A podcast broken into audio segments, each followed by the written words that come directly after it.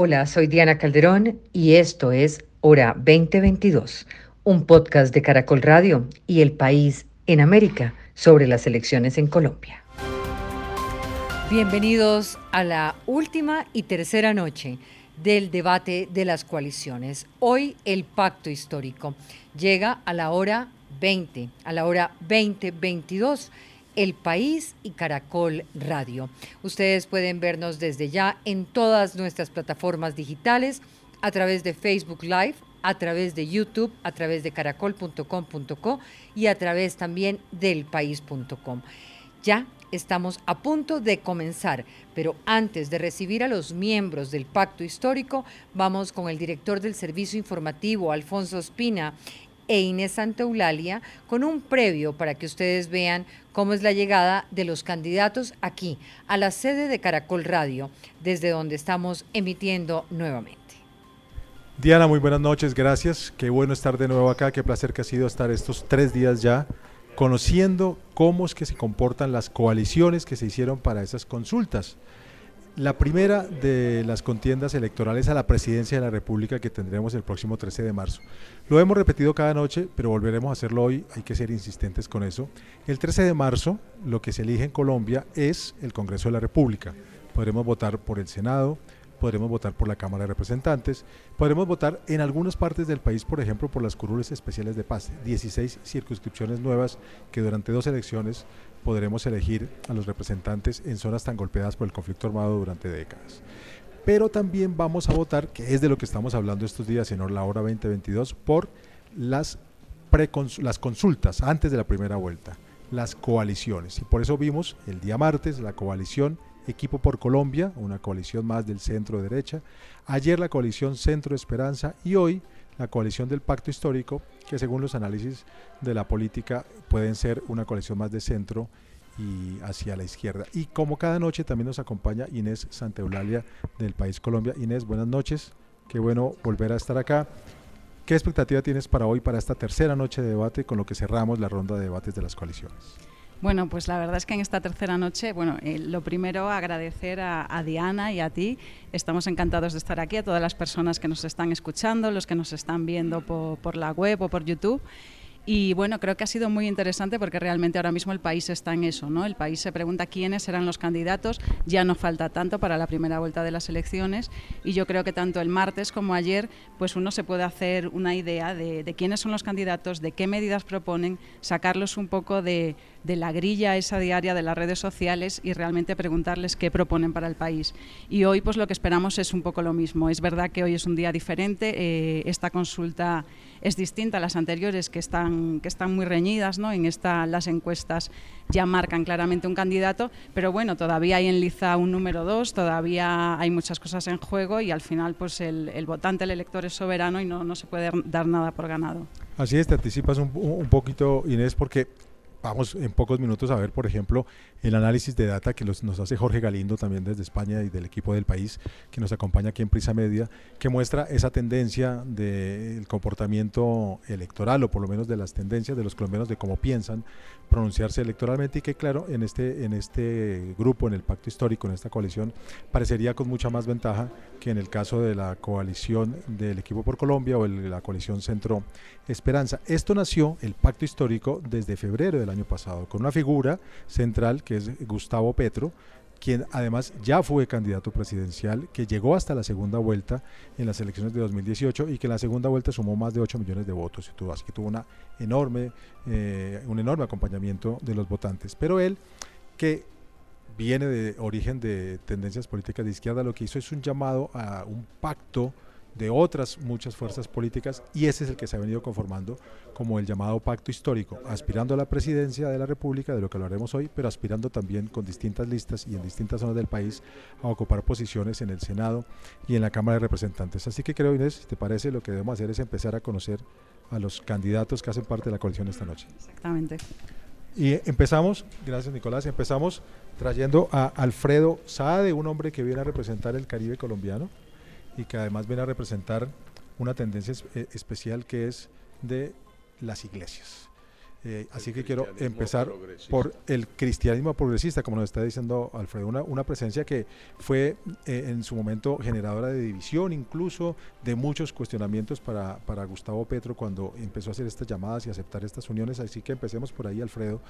¿Cómo se ha conformado esta unión con el progresismo desde las iglesias cristianas? Alfonso, gracias. Eh, es una gran oportunidad porque nosotros no habíamos participado nunca en un movimiento progresista, las iglesias, el cristianismo, no se había identificado nunca en un proceso como este. Por eso causó el revuelo que causó y cada día crecemos muchísimo más. Y por eso hoy en la ciudad de Cali, eh, cinco o seis municipios con militantes de Colombia Justa Libre decidieron unirse a mi campaña y lo mismo va a suceder en el resto del país, en cinco departamentos más y es el avivamiento político que, estábamos esperando desde aquel 9 de septiembre, cuando nos reunimos con Gustavo Petro en Barranquilla. Eh, a la fecha han pasado cinco o seis meses y eso no ha parado de crecer. Y tanto así que miren todo el buen resultado que le ha dado al pacto histórico nuestra llegada.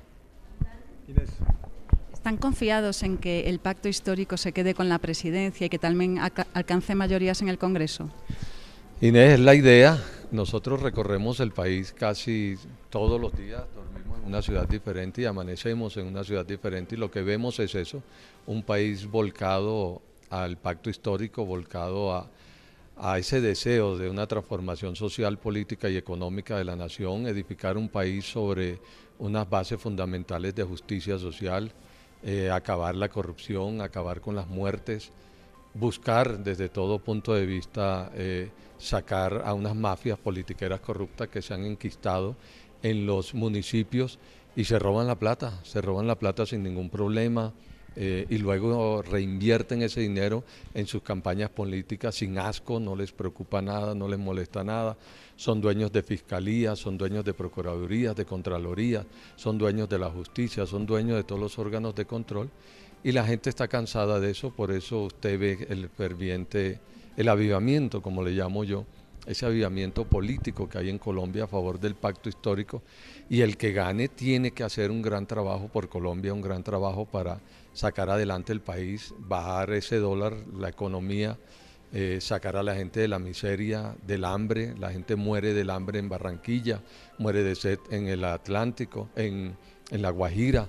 Si usted va al Pacífico, la gente muere de hambre en el Pacífico. Es decir, tenemos unas mafias politiqueras que siguen subyugando al país y lo siguen pisoteando cada día más. ¿Qué le diría a aquellos que, tienen miedo a, una llegada del pacto histórico al poder? Más país, menos miedo. Eso es mi, mi llamado. El eslogan con el que se le conoce y nos hemos acostumbrado a verlo. más país, menos miedo. Pues Alfredo, muchas gracias por estar acá. Alfredo Saade, que ya ustedes lo escucharán, es un abogado de Valledupar, que como ya lo ha dicho, eh, representa las iglesias cristianas, está con el cristianismo progresista, como lo he dicho. a los mormones, aún a los que no creen. Lo invitamos, con esa representación de tantas personas, lo invitamos para que se vincule ya de inmediato a nuestro set para empezar en muy pocos minutos el debate. Adelante, Alfredo, gracias.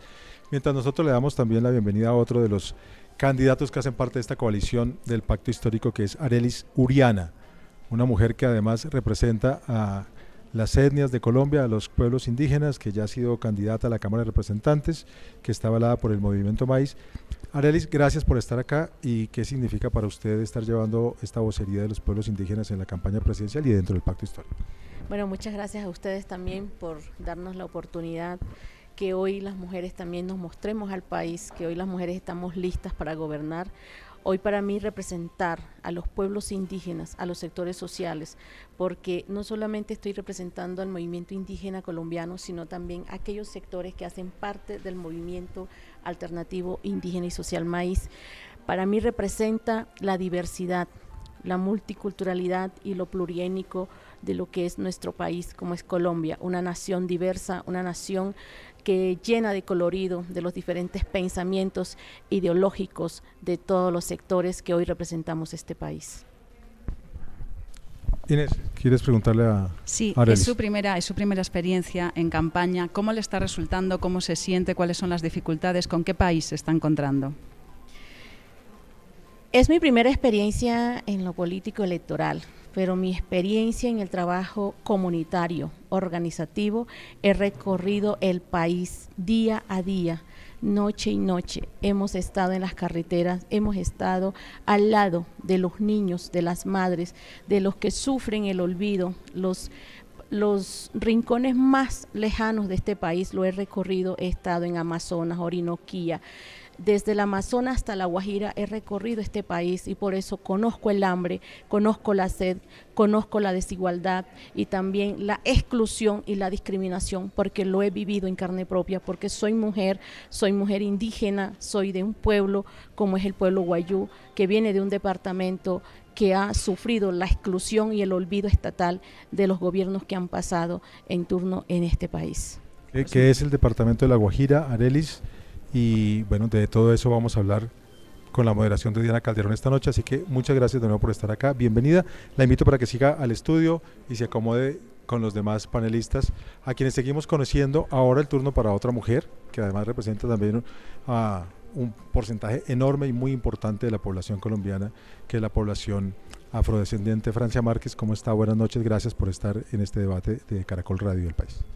Hola, buenas noches, un saludo ancestral, gracias a ustedes por abrir estos espacios al debate público, a la disputa, pues, en una apuesta política que busca cambios, que busca transformaciones de este país quería preguntar, ¿ya se ha definido cómo será la, fórmula eh, presidencial después del 13 de marzo? ¿Está claro que será que el que quede segundo en esa consulta irá de número dos? Eso fue, ese fue el acuerdo que establecimos en el pacto histórico cuando yo llegué al pacto histórico. Sobre ese acuerdo estábamos. Esperamos que eso es, sea parte de lo que pase y bueno, pero estamos aquí construyendo país, construyendo cambios y sobre todo cambio en medio de un país que necesita otra política, que necesita una política digna, una política justa, igualitaria y sobre todo una política que logre la paz. Francia, muchas gracias. Bienvenida a este debate de Caracol Radio, el País Prisa Media. Por favor, también la invito para que siga al estudio, para que haga parte de esta discusión política, de esta charla política también. Ya estamos completando casi el cuadro de los precandidatos del Pacto Histórico. Lo hacemos con Camilo Romero, Camilo, a quien hemos conocido, Camilo, buenas noches, a quien hemos conocido como un político muy activo, con ese eslogan de hace tantos años que nos conmocionó en su momento de Tienen Huevo, como gobernador de Nariño, donde, por ejemplo, Camilo tuvo usted mucho éxito con un tema que hemos hablado mucho acá, en esos programas alternativos de sustitución de cultivos ilícitos y que tanto se han hablado en esta campaña, ¿no? Sí, así es, sin duda alguna. Primero, un cordial saludo a ustedes, gracias por la invitación, gracias por invitar a esta diversidad del pacto histórico aquí en Caracol y en Hora 20 para todos los colombianos. ¿Yo qué creo? Siga, ah, eh, yo qué creo, digamos, hay que asumir esa inmensa responsabilidad que tiene el país en la lucha contra las drogas, pero no es haciendo lo mismo que no da resultados. Creo que incluso hay que partir ni siquiera de nuestros análisis ni de nuestras voces, sino de la decisión de la Comisión Bicameral del Congreso de Estados Unidos que dice que ha fracasado la lucha contra las drogas en el mundo. ¿Esto qué significa? Que no es ni con glifosato ni con erradicación manual, sino que necesitamos la sustitución de cultivos de uso ilícito por un lado, y segundo, que se entienda esto no solo desde el punto de vista de la criminalidad, sino como un punto de vista de salud pública, y que se requiere replantear no solo desde Colombia, sino ante el mundo, lo que significa y debe hacerse en la lucha contra las drogas. Es decir, no hagas siempre lo mismo si busca resultados distintos. Muchas gracias Camilo, también bienvenido. Adelante, por favor. Y ustedes todos saben, el, grupo del Pacto Histórico lo contempla, lo, lo completa Gustavo Petro. Gustavo Petro Inés, que es el candidato que ya estuvo aspirando a la presidencia de la República, está hoy haciendo un recorrido por Plaza Pública en Cauca y en el Valle del Cauca y se ha conectado ya con nosotros a través de las plataformas de eh, un contacto virtual. Nos escucha ya Gustavo Petro justamente. Inés, por favor, salúdalo a él allá en el sur occidente de Colombia. Pues buenas noches, precandidato. También tenemos una pregunta para usted. ¿Está el país preparado para el cambio que propone el pacto histórico? Solamente preparado, sino que lo espera, lo desea, quiere construirlo colectivamente. Hoy la mayoría de Colombia quiere el cambio por muchas razones que tienen que ver con un verdadero desastre que ocurre en la sociedad colombiana, en el territorio colombiano. Estamos al borde de una hambruna, el hambre crece. Yo he visto familias, por ejemplo, en Barranquilla, eh, cazar iguanas y asarlas para poder comer. Cualquier mujer que hoy vaya a un supermercado, cualquier hombre que vaya a hacer el mercado en su casa, sabe que en un solo año crecieron los precios del alimento más del 100%, a veces 200%, como en el caso de la alveja, la papa, el maíz, la carne. Y esas circunstancias tienen que ver con eh, una política económica. No es porque de pronto Colombia se volvió un desierto, o porque perdimos el agua, o porque dejamos de saber cómo producir la tierra, ¿no? Porque un gobierno y una mala gestión, porque quebraron la empresa entregándosela a los amigos de Guaidó que producía los insumos agrarios en Colombia. Se la robaron y tuvimos que importar y la importación viene de Bielorrusia, de Ucrania y se cayó el peso precisamente porque se cayeron las exportaciones de petróleo y carbón y todo eso junto hizo crecer, disparar el precio de los alimentos. Y hoy estamos en una hambruna. En un país tan rico, en una hambruna. La desigualdad social, la falta de expectativas, la desilusión respecto a lo que puede acontecer en Colombia si siguen las cosas como están. Todas esas circunstancias llevan a que Colombia esté preparada para un cambio. Gustavo Petro, gracias por estar conectado. Allá lo escuchamos además entre la naturaleza, con pájaros atrás suyo. Bueno, en fin, está recorriendo el país como los otros 14 candidatos que ustedes han visto desfilar acá en Caracol Radio, Prisa Media, El País. Quedan con Diana Calderón en la moderación del debate de la hora 2022. Aquí estamos ya en el estudio con los candidatos del pacto histórico y con Gustavo Petro desde Cali, pues estaba en recorrido, no alcanzaba a regresar a Bogotá, así que ahí lo tenemos. Saludo a nuestros invitados, Francia Márquez, bienvenida, precandidata dentro del pacto histórico por el Polo Democrático. Muy buenas noches. Hola, muy buenas noches. Muchas gracias por invitarnos a este debate entre nuestra coalición y pues un saludo a toda Colombia que hoy nos escucha, que hoy está presente, que hoy tiene la cosa política en el radar y que hoy está dispuesta a parir un cambio para esta nación. Arelis Uriana, precandidata también en el pacto histórico por maíz. Muy buenas noches. Buenas noches, Diana, por esta oportunidad que hoy nos brinda también a las mujeres de hoy dirigirnos a este país como es Colombia un saludo muy especial a todos mis mayores indígenas y a todos los pueblos indígenas, sectores sociales, afrocolombianos y todos los sectores que hoy acompañan al pacto histórico, porque esta es la coalición del cambio, de la transformación de este país. Darles un abrazo desde aquí de la distancia, de estas tierras frías a esas tierras costeñas en, nuestra región caribe, en nuestra región amazónica y toda la región andina que hoy nos acompañan en este trabajo que estamos haciendo de forma colectiva. Alfredo Saade, de la Alianza Democrática Amplia. Buenas noches. De Ada, Diana, gracias. Ada.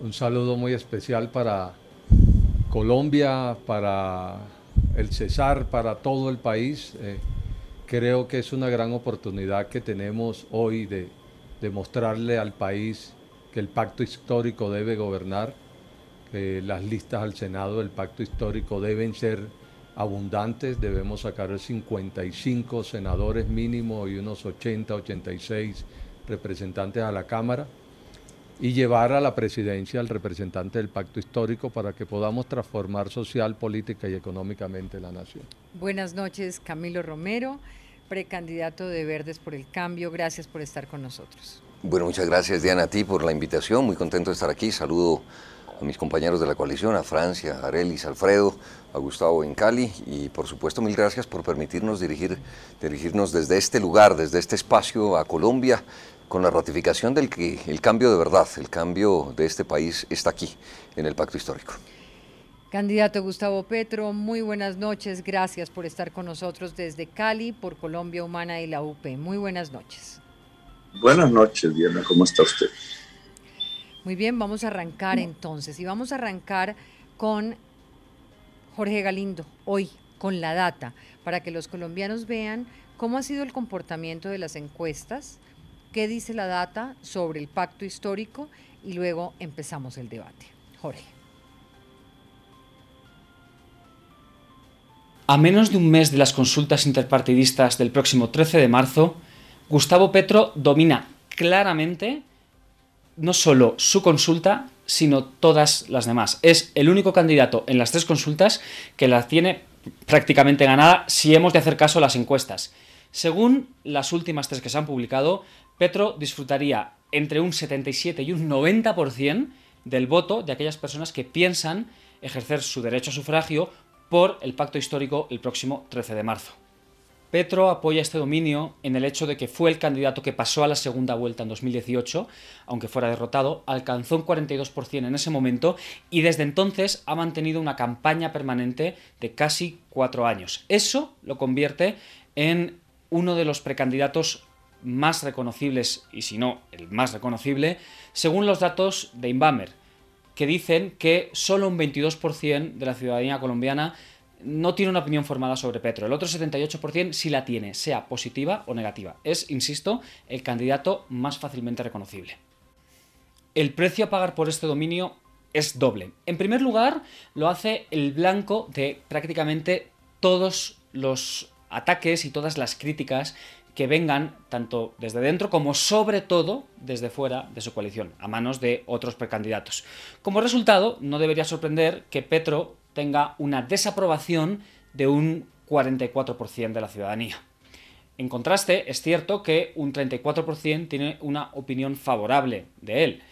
Esto lo único que nos dice es lo que ya sabemos eh, con simplemente tener una conversación cotidiana con cualquier persona en un bar, en el colegio, en el trabajo, eh, sobre Gustavo Petro. Es una figura polarizante. Lo es en las conversaciones del día a día y lo es también en las encuestas. Petro ahora mismo tiene casi asegurado, según las encuestas, su puesto en la primera vuelta para las presidenciales. Sin embargo, hay una consulta abierta y un proceso en el cual pues es lógico que tanto sus compañeras y compañeros eh, de candidatura y rivales en este caso por ese puesto que está casi asegurado al parecer, como sus votantes potenciales se pregunten eh, para qué exactamente sirve este proceso en una plataforma que a día de hoy tiene más bien forma de pirámide. Ah, precisamente con esa pregunta vamos a iniciar el debate. ¿Qué sentido tiene ir a una consulta cuando, según esta data que nos ha presentado Jorge Galindo, hay ya un ganador técnicamente. Camilo Romero. Porque somos distintos, somos diversos y representamos, eh, yo diría, una complejidad que es la complejidad del país. Sea, aquí ve sentada una mujer guayú representando al Caribe, a los indígenas de Colombia, a una mujer afro del Pacífico de este país, un hombre cristiano. Y nosotros que venimos desde la Alianza Verde, con este Verdes por el Cambio, con una agenda ambientalista, animalista, con una agenda de innovación política, de no entender la política bajo ese esquema arcaico, antiguo, lateralizado la política de derecha e izquierda. Es decir, representamos cosas distintas. ¿Por qué negarse la posibilidad democrática de una participación de quienes hacemos una expresión política distinta, sería la pregunta. Nosotros llegamos al pacto histórico... Doctor Romero, eh, si se sabe que se va a perder porque ya hay un ganador y la consulta básicamente está allí, para definir al ganador final. Eh, ¿No es un poco inani? Yo creería que en absoluto lo que hay que hacer es jugar en democracia y eso lo permite más cuando hay otras dos coaliciones que no representan lo que nosotros representamos. Y esa participación de las mujeres, que esta es la coalición donde hay más mujeres, la representación de la diversidad territorial, pero que finalmente coincidimos en el cambio, vale la pena jugárselo en democracia. Y nosotros llegamos al pacto histórico, Diana, a compartir, a construir y a competir. También hay que advertirlo y hay que decirlo. Estamos en ese juego democrático y hasta el día de las elecciones tendremos que ver los resultados. He olvidado decirles que tienen para esta respuesta minuto y medio cada uno de los candidatos. Si hay necesidad de réplica, habrá un tiempo posterior. Francia Márquez. Muy bien. Bueno, yo creo que cada uno de nosotros planteamos desde el inicio nuestra aspiración a la presidencia. En mi caso yo empecé de manera independiente, pero luego llegamos al pacto histórico, a pactar un programa, un programa que reconoce la diversidad étnica y cultural, un programa que reconoce la necesidad de las transformaciones estructurales, de las inequidades, de las desigualdades, que reconoce que hay que trabajar por la justicia ecológica de este país, que reconoce que hay que trabajar por la justicia de género. Y eso significa que hoy como mujeres pues apelamos a ese espacio democrático establecido en la Constitución que es una consulta donde nos disputamos internamente quién va a ser el candidato o la candidata y posteriormente habernos disputado esa consulta, también articulamos todos nuestros esfuerzos para en una sola voz hacerle una propuesta de cambio a este país. Doctor Gustavo Petro, ¿están en desventaja el resto de sus compañeros frente a usted según lo que acabamos de ver ya en esta data? Yo pienso que no. De hecho, en las encuestas, que es lo que tenemos para, un poco cotejar, eh, han crecido, vienen creciendo. Una consulta, Diana, no es solamente para definir un candidato. Eh, la experiencia que tuvimos en el 2018 nos demostró que las consultas compiten entre sí y determinan el resultado final. El presidente las consultas ahora, y esa es una gran innovación de la que me precio participar y ser protagonista, están conduciendo las elecciones de Congreso. El Congreso puede variar sustancialmente si la gente vota por los congresistas de cada consulta de acuerdo a su simpatía en la consulta. Eso cambiaría el Congreso de Colombia, porque pasaría de ese sistema de clientelas, que es su mayoría, a un sistema ya de agrupaciones políticas fundamentales elevaría sustancialmente la calidad política del Congreso. Si nosotros ganamos frente a las otras consultas, le quiero decir, Diana, que estaríamos asegurando ganar la presidencia quizás en la primera vuelta presidencial. Arelis Uriana.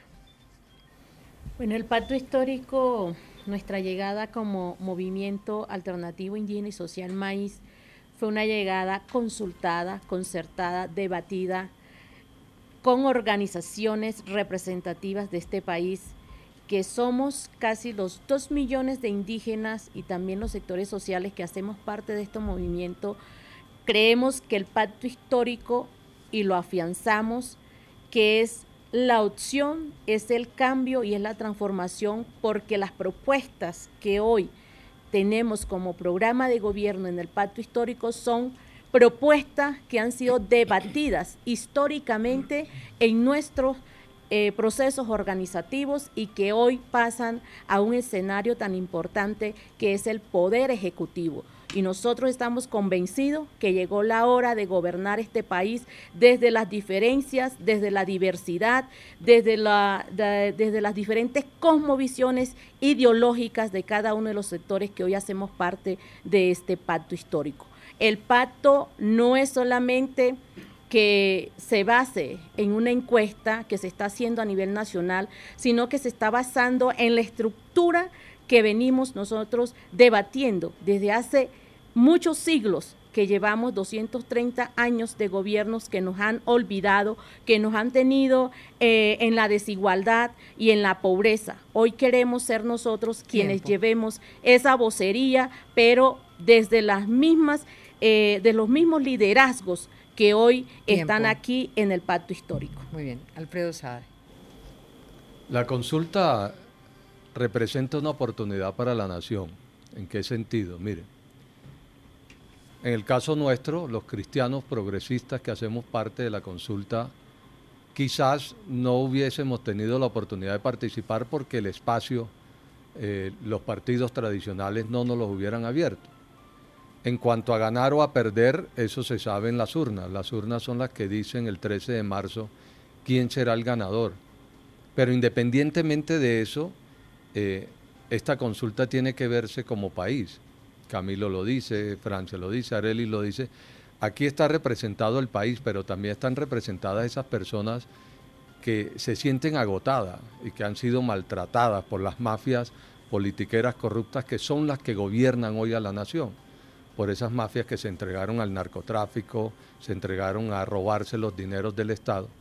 Y hoy nosotros representamos esa gran mayoría y esas masas de personas que ven en nosotros y en el pacto histórico la necesidad de gobernar la nación, la necesidad de ser gobernada de una manera diferente, edificada sobre unos fundamentos inamovibles de rectitud, transparencia, de honestidad, pero también de perdón, porque tenemos una nación hoy reventada, llena de odios, una nación donde nadie quiere saber de nadie. El pacto histórico está llamando al amor, está llamando a la paz, a la reconciliación, y yo creo que por eso esta es la fórmula ganadora, los que estamos en el pacto histórico. Vamos a hacer una pausa y al regresar nos vamos a meter de lleno en el debate que los ciudadanos quieren escuchar. Es el aspecto económico, el modelo económico de país que propone el pacto histórico, la estabilidad que requiere Colombia para poder decidir su voto. De qué manera este grupo ofrece al país tranquilidad, cuál es el modelo sobre el cual quiere caminar en adelante, eso lo vamos a hablar aquí con los miembros de la coalición del pacto histórico después de una pausa.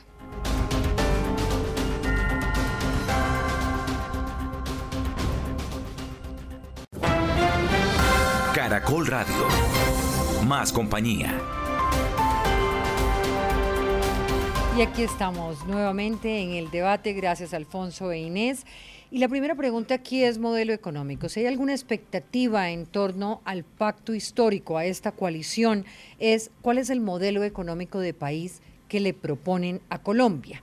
Exactamente cuál es la apuesta de su agenda. Francia, Márquez. Bueno, yo creo que la crisis ambiental, la crisis humanitaria que hoy hay en el país, la crisis del conflicto armado es una evidencia del fracaso del modelo económico neoliberal que hemos tenido en nuestro país. Por tanto, nuestro planteamiento en términos de un modelo económico de desarrollo tiene que estar basado en la garantía de la vida. Nosotros planteamos una economía para la vida y eso implica las transformaciones estructurales, reconociendo que ese modelo económico de desarrollo fundó sus bases en la explotación de, de las humanidades empobrecidas, racializadas, fundó sus bases en la explotación de los territorios que hoy no se conciben como espacios de vida y ese modelo económico de desarrollo ha generado la crisis ambiental que hoy vive el planeta. Por tanto, repensar un modelo económico de desarrollo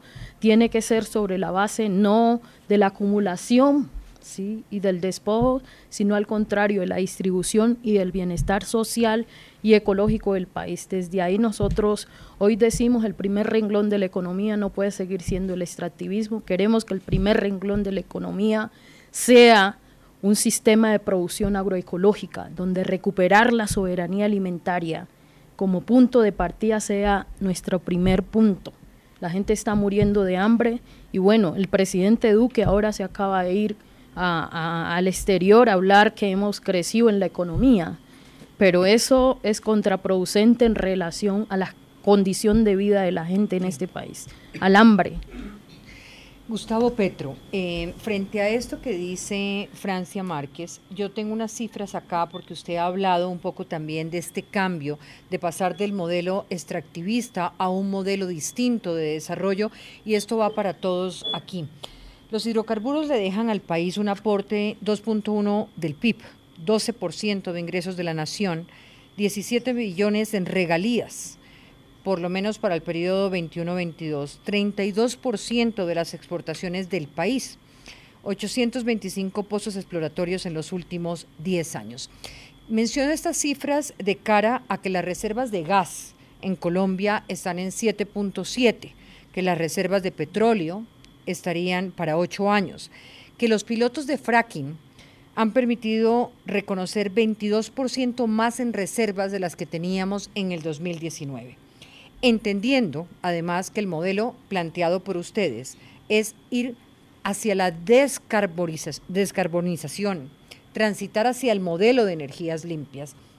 ¿Cómo va usted a equilibrar esas finanzas en un momento de déficit fiscal, en un momento de desigualdades profundas, cuando se requieren recursos? Depende de qué entiendas por riqueza.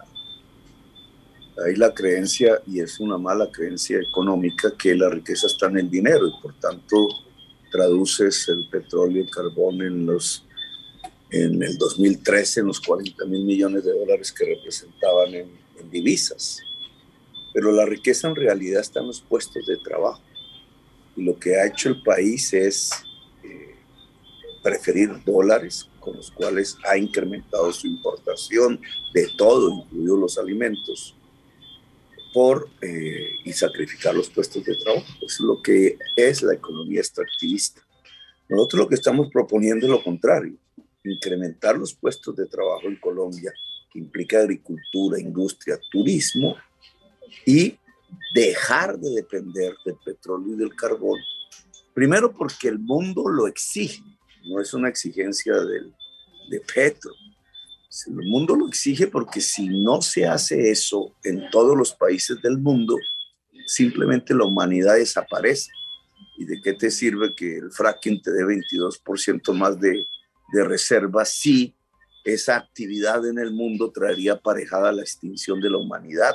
¿En dónde es que colocas el concepto de riqueza? ¿En la muerte o en la vida? Si queremos realmente sobrevivir como nación y crecer como nación en las décadas que, están por venir, tienes que iniciar la transición a una economía descarbonizada ya. Es una transición que si la hacemos desde ya se puede hacer ordenada e incluso positiva para el país, porque le va a dejar un balance de más riqueza, de más puestos de trabajo que lo que ha dejado la economía extractivista del carbón y del petróleo. ¿Cómo se reemplazan en el corto plazo divisas del petróleo y del carbón? Con turismo, lo hemos dicho, con agroindustrialización del cannabis, lo hemos dicho, con fortalecimiento del valor agregado en el café, lo hemos dicho, con el uso para preservar la selva amazónica y el chocobio geográfico de los bonos carbón que podrían representar 500 millones al año de ingresos en el país. Todos estos factores sumados con el resto de los candidatos. le voy a pedir a nuestros compañeros que le avisen al doctor Petro que el tiempo se le venció hace más o menos 20 segundos. Doctor, ponen un reloj o algo. Doctor Petro, alguien que nos ayude en Cali para que nos colabore con el tiempo, porque además tengo que hacerle una contrapregunta. Usted hablaba de una transición que me parece un tema bien importante hacia una transición necesaria y una transición en la que está el mundo entero. Pero aquí tengo dos preguntas. ¿Esa transición en cuánto tiempo se daría? Usted habla de que la riqueza se logra a través de puestos de trabajo. Se perderían muchos puestos de trabajo si cambiamos un modelo económico al que usted está planteando. Pero también hay otra pregunta aquí.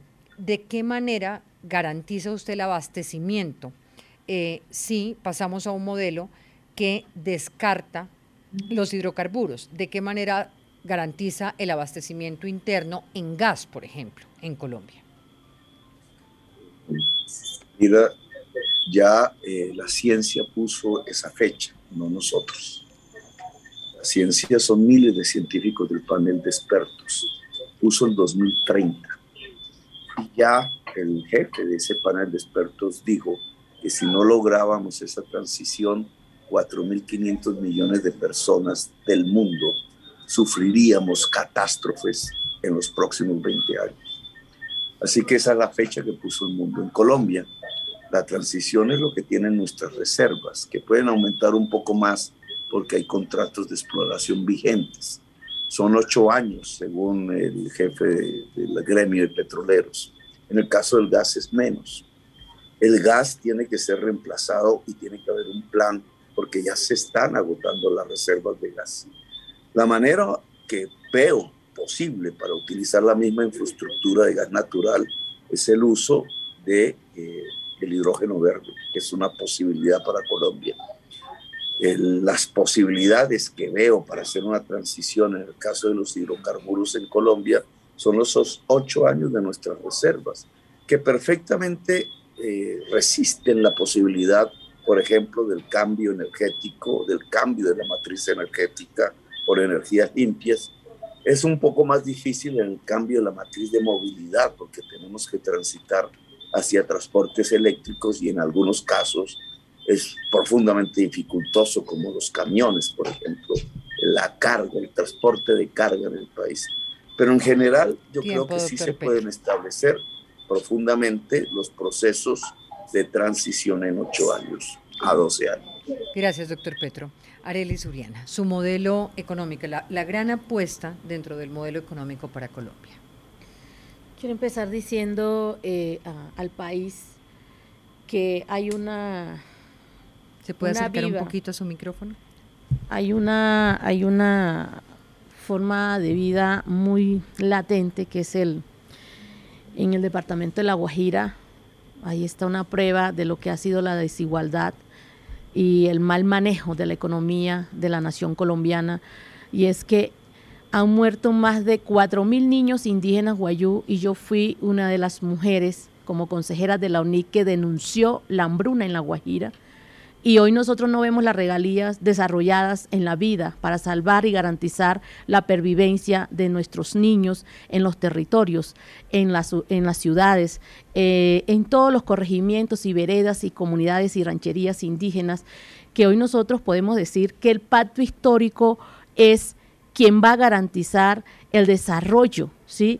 de, la, de la producción nacional que hoy se ha manejado de una manera tan desigual porque si hoy el pacto histórico vamos a hacer una transición, no es de la noche a la mañana, pero sí es un gobierno que va a luchar por la vida, va a garantizar la vida por encima de los intereses individuales en el tema económico. Por eso nosotros hemos luchado y como mujer indígena, como mujer que es madre, como una mujer que ha parido hijos para la vida y no para la muerte, lucharé incansablemente para que el desarrollo de la economía y la producción colombiana sea garantizada.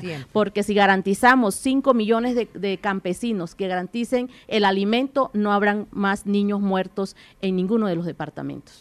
¿Cuáles son las bases, doctor Camilo Romero, de ese modelo económico? Yo creo que el país tiene que asustarse y espantarse si seguimos como venimos, que un crecimiento económico signifique estos niveles de desigualdad y pobreza. Esa es la gran reflexión que debe tener hoy el país. ¿Será que eso es crecimiento económico? ¿Será que eso es eh, desarrollo económico? Yo creo en un concepto de desarrollo que debe ser humano y sostenible o no es desarrollo. Y en esa concepción entonces lo que nosotros necesitamos es entender que por fortuna el debate ya no es local, ya no es menor, ya no es de esta sala, no es de este departamento, ciudad o país, tiene que ver necesariamente con la necesidad de la humanidad para su sobrevivencia. El Papa Francisco lo decía, es el cuidado de la casa común. Entonces, digamos, la, reflexión o la pregunta debería ser hacia el resto de propuestas políticas en Colombia que están pensando ante la urgencia y la inminencia que el mundo debe caminar y transitar hacia la sostenibilidad. Es decir, no lo dice un grupo de un sector político en Colombia, ¿no? que otros podrían llamar castrochavismo o cualquier cosa de esto. No, lo dice Stiglitz, por ejemplo, un premio Nobel de Economía. Si seguimos como venimos, el mundo se nos acaba, es decir, en 10, 20 años. Mire usted, para darle unos datos, las exportaciones en el 2020. Petróleo, crudo 23%, petróleo refinado 5%, carbón mineral 11.4%, oro 9.3%, café 8.1, flores 4.5. ¿Les parece sostenible un país que vive desde la extracción de su riqueza en contravía de lo que requiere la humanidad hoy. Es decir, el debate, y por eso nuestra insistencia de ser una propuesta ambientalista para Colombia. Es una propuesta que asume el reto de vanguardia de lo que hoy está sucediendo en la humanidad. Así es que no acepto el debate en el versus de más crecimiento económico, de dónde van a sacar los recursos versus la explotación de la naturaleza y el ambiente. Eso ya no es posible. Primero, la naturaleza, la vida y el ambiente. Alfredo Saad. Creo que lo primero que el país debe hacer es eh, darle la espalda al capitalismo que tanto daño nos hizo, donde a la gente se le enseñó que tenía que matarse 10 horas diarias para poder obtener cosas materiales. Lo más fundamental es, nosotros le dimos la espalda al mar. Nosotros tenemos dos zonas que nos permitirían volver el país eh, en un desarrollo muchísimo más grande que el que tenemos hoy día. Pero también hemos abandonado las fronteras, tenemos que industrializar las fronteras. Ejemplo, Cúcuta. Nosotros tenemos una frontera en Cúcuta viva, donde en su buena época se manejaban cinco monedas. Recuerdo que hay unos años atrás se manejaba el yen, se manejó el dólar, el euro, el bolívar, el peso. En la frontera se negociaba con esos recursos. Y además esa frontera de Cúcuta tiene algo a favor que se llama el área metropolitana. Tenemos que anexar al área metropolitana de Cúcuta para poder industrializar esa zona a San Antonio Ureña y a San Cristóbal del lado de Venezuela. Por eso es necesario ah, eh, llegar inmediatamente a arreglar esas relaciones con, con Venezuela. Pero también tenemos que quitarle la economía al narcotráfico. Hoy el, primer... Eh, eh, ¿Cómo se la quita? Se la quitamos con autoridad y, acabando con la corrupción que hay en, el gobierno. Esa es la manera como, como se ve un país con autoridad y con orden, que es lo que necesitamos hoy día, pero también un país humano, un país que permita que las personas tengan la oportunidad de vivir dignamente. Entremos en, un tema concreto porque no creo que haya un solo, eh, o por lo menos espero, solo oyente o eh, de, nuestra audiencia que no esté de acuerdo en que hay que cerrar las brechas de la desigualdad, de una desigualdad que además se, profundió, se profundizó con la pandemia. Pero ustedes, y no es un secreto, representan algo así como la, la mayor amenaza eh, o el mayor temor para cientos y cientos de empresas que temen que este modelo que ustedes plantean les quite la posibilidad de seguir trabajando en Colombia. Personas que dicen, y lo tengo aquí en, algunas, eh, en algunas preguntas, eh, la llegada de un gobierno del pacto, del pacto histórico es no acabar con las desigualdades, sino quitarle a quienes han creado durante años millones de empleo en Colombia a través de estas empresas que lo puedan seguir haciendo. ¿Qué le dirían ustedes a estas personas que la llegada de ustedes eh, para, para reducir las brechas, para acabar la desigualdad, para garantizar la seguridad alimentaria, para apostarle al campo, para ir hacia un modelo menos extractivista e ir en consonancia con lo que el mundo tiene que hacer en términos de descarbonizar. No representan una amenaza para ellos. ¿Cómo le garantizan ustedes a esas personas que nos están viendo que en aras de ese discurso de igualdad no terminemos en una situación de hambre como la que ha terminado Venezuela? ¿Qué los hace a ustedes distintos? ¿Qué hace distinto que el modelo económico de ustedes sea un modelo que realmente va a respetar la libre empresa, pero al mismo tiempo va a solucionar el problema de desigualdad en Colombia? Francia. Bueno, Diana, decir que nos vamos a volver como Venezuela es desconocer la realidad de nuestro país. Y reconocer la realidad de nuestro país, primero es que no somos minoría los que estamos aquí, para aclararles a ustedes como medios que siguen insistiendo en que somos minorías. Somos las mayorías. La comentarista ahora dijo, ah. aquí hay expresiones minoritarias y eso, y no somos una minoría. Voy a, aclarar ese punto. En términos de... Eh, ella estaba hablando de eh, cómo representaban sectores, no que fueran minorías. Exactamente. Y, y, y, el concepto que coloca sobre minorías es por la presencia de Areli Juliana aquí y de Francia Márquez, que representamos a pueblos étnicos. Nosotros no somos una minoría, ¿sí? Eso nos hicieron creer las 70 y las 47 familias que han gobernado este país. Yo creo que si a alguien tenemos que tenerle miedo, es a la élite que nos ha gobernado y que ha gobernado de espaldas al pueblo, de espaldas a su gente, que nos ha sometido a la barbarie, al miedo. En mi región no para la violencia, no para el conflicto armado, porque hay quienes han sembrado miedo para mantenerse en el poder para vendernos seguridad democrática. Eso es lo que yo he conocido de la política. ¿sí? Yo no era política, era una líder social que estaba luchando, pero me cansé de luchar y no ver cambios para mi país, no ver cambios para las mayorías empobrecidas, no ver cambios para la dignidad de las mujeres, para la dignidad de los pueblos étnicos, de los campesinos, no ver cambios para las juventudes que salen a exigir educación y los asesinan con las balas de la patria, simplemente estigmatizándoles como vándalos, terroristas, criminales. Yo creo que a esos que nos han señalado, a los nadies, porque yo represento a esa gente, a los nadies, a los que no han tenido voz en este país y que hoy ocupamos la política, que hoy nos infiltramos en la política, porque así me dicen que soy una infiltrada, una parecida en la política. Sí, esta infiltrada parecida hoy hace parte de esta coalición, que tiene diversidades, que tiene posturas distintas, pero que lo que tenemos en común es que este país necesita un cambio, necesita una política para la vida. Y eso implica sembrar esperanza. Eso es lo que estamos haciendo aquí.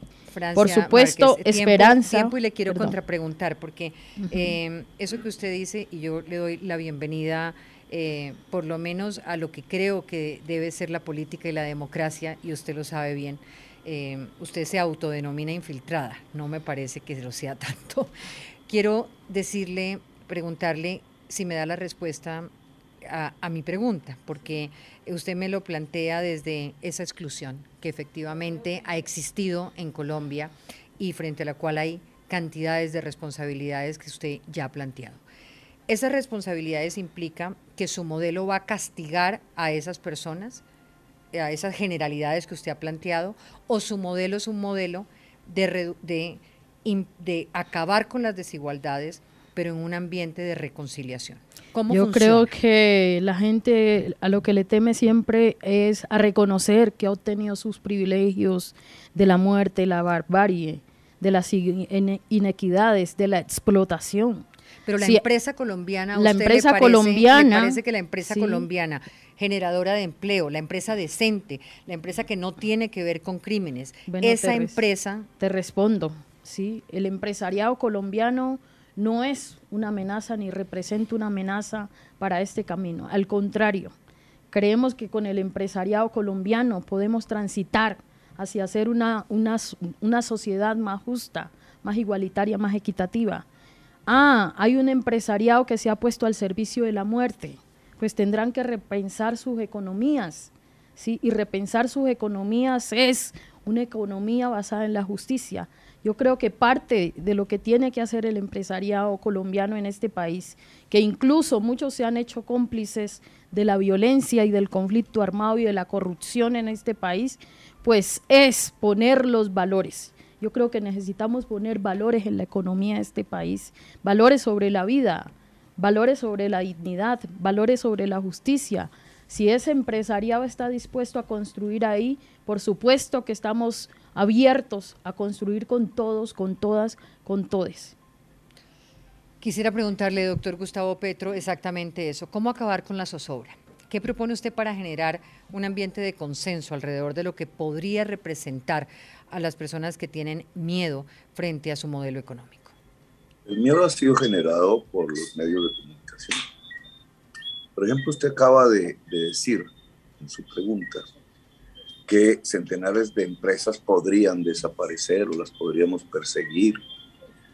En Colombia hay 1.800.000 empresas, la mayoría pequeñas eh, y medianas, registradas me permite Me permite, doctor Gustavo Petro, y le avisan, yo no he dicho lo que usted acaba de decir. Entonces, eh, empecemos por ahí. He dicho que hay temor de empresas de, en el esquema de su modelo económico, de desaparecer. Yo no he dicho que vayan a desaparecer.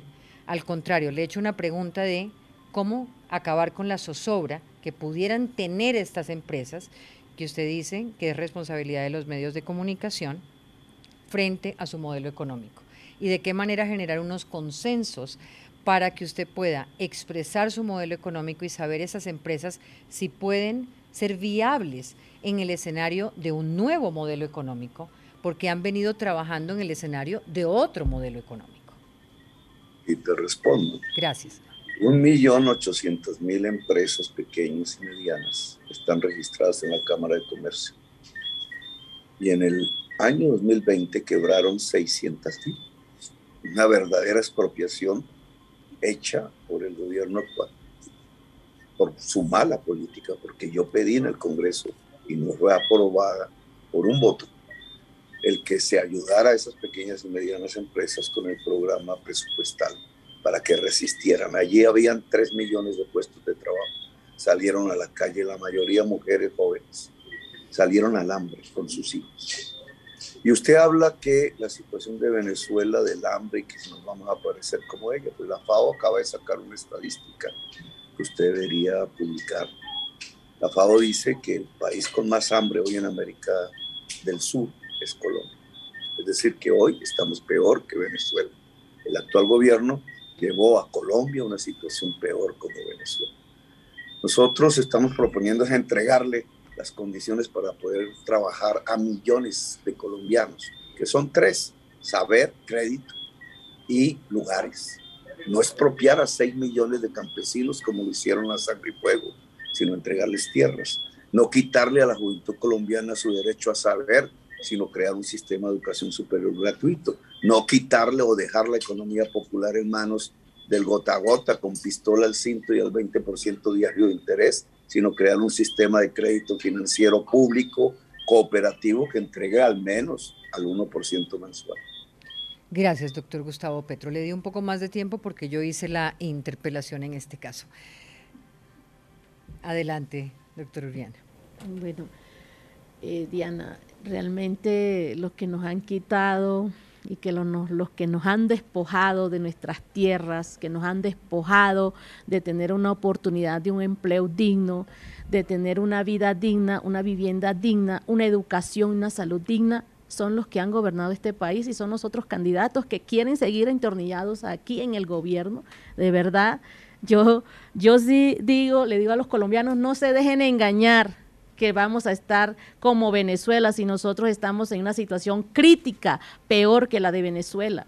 ¿Cómo es posible que hoy eh, en esa estadística que sale de la FAO hoy muestre el hambre en Colombia, pero en Venezuela no se está mostrando esa, estadística. Entonces, no podemos ser peor que Venezuela si nosotros estamos críticos, económicamente desempleados, jóvenes sin oportunidades, mujeres sin tener derecho a, a tener un empleo digno, mujeres sin tener garantías de vida porque no hay una salud adecuada, no hay instituciones que estén adecuadas para dar garantías para la vida, porque aquí en Colombia las políticas que se han venido manejando, que se han venido construyendo, han sido políticas para empobrecer más a los pobres y enriquecer más a los ricos. Pero no podemos decir que hoy vamos a despojar a, los empresarios, a los dueños de tierra. No, eso no es cierto, no se dejen engañar, porque nosotros vamos es a generar que los, que, que los propietarios tengan sus cosas, sus producciones, eh, tengan también esa propiedad en hectáreas, que se vea la producción, el alimento. De verdad que aquí debemos ser coherentes realmente con las preguntas que hacemos porque realmente el pacto histórico hoy no está aquí para despojar ni para, para dejar a los demás eh, en, el mero olvido como nos ha pasado a nosotros. ¿Cómo vamos a repetir esa historia cuando nosotros la hemos vivido? De verdad, yo llamo la atención aquí que no nos sigan comparando con Venezuela porque estamos peor que Venezuela. Entonces es algo que tenemos que dejar le claro. Pido el favor que me ayude con el tiempo. Por favor. Diana, mira, el país, yo me voy a robar un poco más de tiempo ahora porque hay cosas que explicar. No, eh, perdóneme, pero aquí no, aquí la que no manda decide. Eres tú. pero bueno, eh, el tiempo, el, el miedo es un guion que montaron. Y el guion fue montado por estas mafias que han gobernado hasta el día de hoy. 25 años con un guion montado que los medios de comunicación eh, lo llevaban a reproducir a diario. Mire ese miedo donde lo llevaron. Ese miedo lo llevaron a las iglesias, se lo llevaron a los pastores, se lo llevaron a los sacerdotes y ellos, eh, sin investigar en profundidad, le creyeron las mentiras a, quienes nos han gobernado y crearon el caos, el caos y se fue expandiendo el, el, caos gracias a los medios de comunicación. Este ejercicio que hacemos hoy, los medios de comunicación aquí, ¿es parte de eso? Es parte del miedo. Es, hace parte del miedo. ¿El hecho de que ustedes estén aquí es porque estamos sembrando miedo?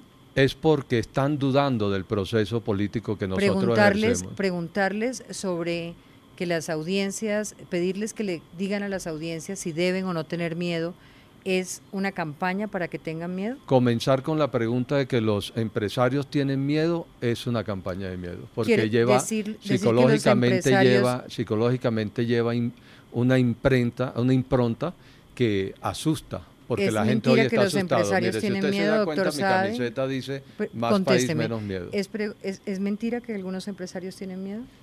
Es que los empresarios tienen miedo porque se los inculcó el gobierno actual y los que han gobernado durante los últimos 25 años, porque ellos han vivido el miedo. En el departamento del Cesar, en el Caribe, han vivido el miedo. en Bogotá han vivido el miedo, en el resto del país han vivido el miedo. ¿O usted cree que asesinar y cortar cabeza y jugar fútbol con ella no hace parte del miedo que ellos sembraron. Ese es el miedo que sembraron. Por eso nosotros en el pacto histórico llamamos a una reconciliación nacional. Necesitamos reconciliarnos. Los empresarios son pieza fundamental para que el país avance. Nosotros queremos a los empresarios, nosotros queremos trabajar con los empresarios, nosotros no queremos trabajar con los empresarios que giran para que se compre cocaína y se cambie por armas y los recursos sean usados para seguir destruyendo el país. Esos son los empresarios que nosotros no queremos, pero nosotros sí queremos al empresario que las divisas las invierten en el país y que crean empleo y que producen bienestar en el país. El empresariado nunca debe tener temor. El empresariado lo que debe es saber que fue un guion que montaron las mafias politiqueras corruptas que son las que gobiernan el país en estos momentos. Doctor Gustavo Petro, ya le doy la palabra. ¿A usted le parece que este es un ejercicio de periodismo democrático como el que hicimos con cualquier coalición? ¿O usted también considera que yo los he invitado aquí para darle miedo a las audiencias? Pues mira, cada vez que se reafirman las, las matrices de opinión que nuestros contradictores envían por fake news permanentemente y hacen la campaña alrededor de la mentira y del miedo, cada vez que lo reafirma un periodista, lo que está es legitimando eso. Cada vez que tú mencionas que nosotros, nuestro proyecto genera un miedo, preguntas por qué genera un miedo en los empresarios, pues está reafirmando eso. No, es no podría, no podría leerse. sí, pero le pregunto, ¿no podría leerse como una oportunidad para que precisamente puedan expresar que ese miedo es infundado? Pues en todas las entrevistas que tengo de este estilo, siempre preguntan lo mismo. Entonces nunca se puede aclarar, porque lo que se hace es reafirmar. La, la prensa va reafirmando eh, el tipo de campaña que nuestros contradictores hacen, así de simple. Porque de nuestros programas políticos, de nuestras intervenciones, debates, nunca se puede colegir, por ejemplo, una palabra como esa que tú has pronunciado. Nunca se puede colegir. ¿Cómo puedes tú preguntar que nos vamos a parecer como Venezuela si Venezuela está hundida en su economía por su dependencia del petróleo? Nosotros lo que estamos proponiendo es lo contrario cuando tú hablas del fracking. No, se lo pregunto, se lo pregunto doctor Gustavo Petro, porque a veces, a veces siento que hay una especie como de oídos sordos. Eh, yo trato de, de, recibir de ustedes de una manera autocrítica esto que usted plantea y de revisar si en la formulación de las preguntas hay algún tipo de validación de discursos que ustedes encuentran eh, negativos. Eh, y, no, y, no me interesa salir a, decir acá eh, que están perfectamente formuladas, vale la pena revisarlas. Pero también me pregunto cuando lo oigo usted decir que es que yo dije que, o que yo dije que nos vamos a parecer a Venezuela, y reviso mi pregunta y me doy cuenta que eso no fue lo que yo dije, entonces me pregunto si no valdría la pena que nos diéramos la oportunidad desde ambas partes de limpiarnos un poquito los oídos, porque yo pregunté ¿Qué garantías hay de que no terminemos en una situación como la que vivió Venezuela? Usted me dice, Venezuela terminó como terminó por creer en una economía de petróleo. Perfecto, es su respuesta. Y usted le habla y le da la, y da la respuesta que corresponde. Entonces, mi invitación un poquito aquí es a desarmémonos, porque yo no estoy, yo no estoy en plan de, de traer a las otras coaliciones. Porque ellos no están eh, porque ellos no están planteando el modelo económico que ustedes están planteando. ellos están planteando un modelo económico de muerte que a ellos les conviene. A ellos les conviene pues, el modelo económico de muerte. para, para, cuando nosotros uno una vez elegido el candidato de esta coalición me imagino que tendremos que preguntarle a esas personas si su modelo económico es un modelo de muerte. Usted está diciendo que es un modelo de muerte. Eso es una afirmación que a ellos les puede parecer realmente irrespetuosa, pero será ese momento el del debate. Entonces yo mi invitación aquí es a que ustedes están aquí invitados a esta su casa para debatir. Y esta tu coalición. Entonces, también te da la esta coalición les pido el favor que eh, aprovechemos el espacio para que le hablen a la audiencia, para que den las respuestas y que si en algún momento sienten que hay una carga, eh, no la hay. Doctor Camilo Romero, tiene usted la palabra. Bueno, hablemos como, como es, digamos. Quitémonos el, el doctor primero. Segundo, Diana, comentar lo siguiente. Yo quiero valorar dos puntos que me parecen claves. El pueblo colombiano no es bobo. El pueblo colombiano ha empezado a despertar de manera contundente. Y de otro lado, quiero valorar a empresarios que han comprendido algo básico y elemental que ha sido tan difícil para este país, que para tener empresa primero hay que tener país. Segundo, el tema de la estigmatización se viene dando, digamos, eso no, y se da de manera natural, como tú dices, no, no es un tema de mala fe, es ya una cosa como que estos tipos plantean algo distinto y entonces eh, la, la comparación con Venezuela. El modelo económico es el mismo en Colombia que en Venezuela, basado en el extractivismo, ya di las cifras en la respuesta anterior. El modelo de cooptación de una dictadura, aquí tenemos un presidente de la República que pone fiscal, que es su amigo, y que pone procuradora, y se coopta el poder público. Entonces, el país, lo que digo, en su inteligencia superior a estos debates que terminan siendo unos puntos de referencia, pero finalmente terminarán siendo menores ante la grandeza del pueblo colombiano y ante ese empresariado que se acerca a un proyecto como este, que está dispuesto a decir necesitamos cambiarlo, así como entiende que es insostenible un modelo corrupto, criminal de poder en el gobierno y en el Estado colombiano, que no está dispuesto a soportarlo más. Ese empresariado, el que piensa en el país, en el que está de acuerdo en sacar adelante a Colombia, sabe que es más que bienvenido acá. Y aquí lo que representamos es dos cosas. Una garantía de cambio. Nosotros no nos doblamos. Con nosotros no esperen un cambio maquillado. Al menos lo digo desde mi precandidatura presidencial. Tiempo. Pero también somos un cambio con garantías para todos y todas, para empresarios, para gremios, para emprendedores, para generar ese crecimiento económico. Pero vale la pena ya que este país por fin dé una garantía al pueblo colombiano que nunca la ha tenido con estos Mire, gobiernos. voy a anticipar una pregunta que tenía un poco más abajo porque tiene que ver con la parte económica y es el sistema pensional colombiano y ustedes lo saben. Tenemos un escenario muy complejo para que realmente la gente pueda pensionarse en Colombia. La cifra es, es una cifra muy preocupante y me gustaría saber cuál es la propuesta concreta de la coalición del pacto histórico para solucionar ese problema. 28% de los colombianos tienen hoy acceso a una pensión. Es un porcentaje muy bajito. ¿Cuál sería la propuesta en este sentido? ¿Quién quiere empezar? Doctor Gustavo Petro. Mira, 28 millones de colombianos no tienen acceso a una pensión. 28%, perdóneme. Bueno, entonces es diferente, pero el- en realidad eh, no hay derecho a la pensión en Colombia. Los fondos privados de pensión ya eliminaron la renta, la, vi- la renta vitalicia, que es lo que es la pensión, de sus cuentas, no las entregan. No hay derecho a la pensión. El sistema pensional sí debe cambiar. Y estamos de acuerdo con la propuesta que han hecho los expertos en la comisión que se acaba de, de- de entregar un informe. Debe haber un sistema único, desligado del salario, entre otras cosas. Sistema único que proponemos el sistema de pilares, con una base fundamental en un sistema de reparto simple, es decir, la cotización paga la pensión, pero esa cotización ya no debe estar ceñida eh, al salario, es decir, un parafiscal, sino al sistema de impuestos en Colombia. Y para ello tiene que haber un sistema progresivo de impuestos, es decir, el que más tiene como persona natural más paga, incluido a las rentas de capital. Y en esa medida podríamos financiar eh, mucho mejor el sistema pensional que siempre va a depender de los niveles de productividad de la economía. Nosotros tenemos que entregarle a 3 millones de viejas y viejos media pensión de salario mínimo. Eso implica 18 billones de pesos. Financiar eso no es posible con los fondos privados, que acumulan 25 billones de pesos anuales en los bancos. Así que un sistema de reparto simple nos permitiría descargar al Estado de sus pagos pensionales, permitir pagarle a 3 millones de viejos y de viejas actuales sin pensión, media pensión, y garantizar que el que cotiza recibe la pensión.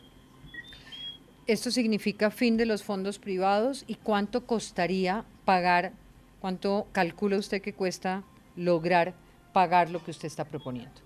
El cálculo de los expertos dice que es todos, hasta el 4 salario mínimo, pero equivaldría a la cotización que hoy tenemos, eh, puede estar en un sistema de reparto simple y que de ahí para allá puede ser libre. Y pueden haber fondos privados, pero de ahí para allá.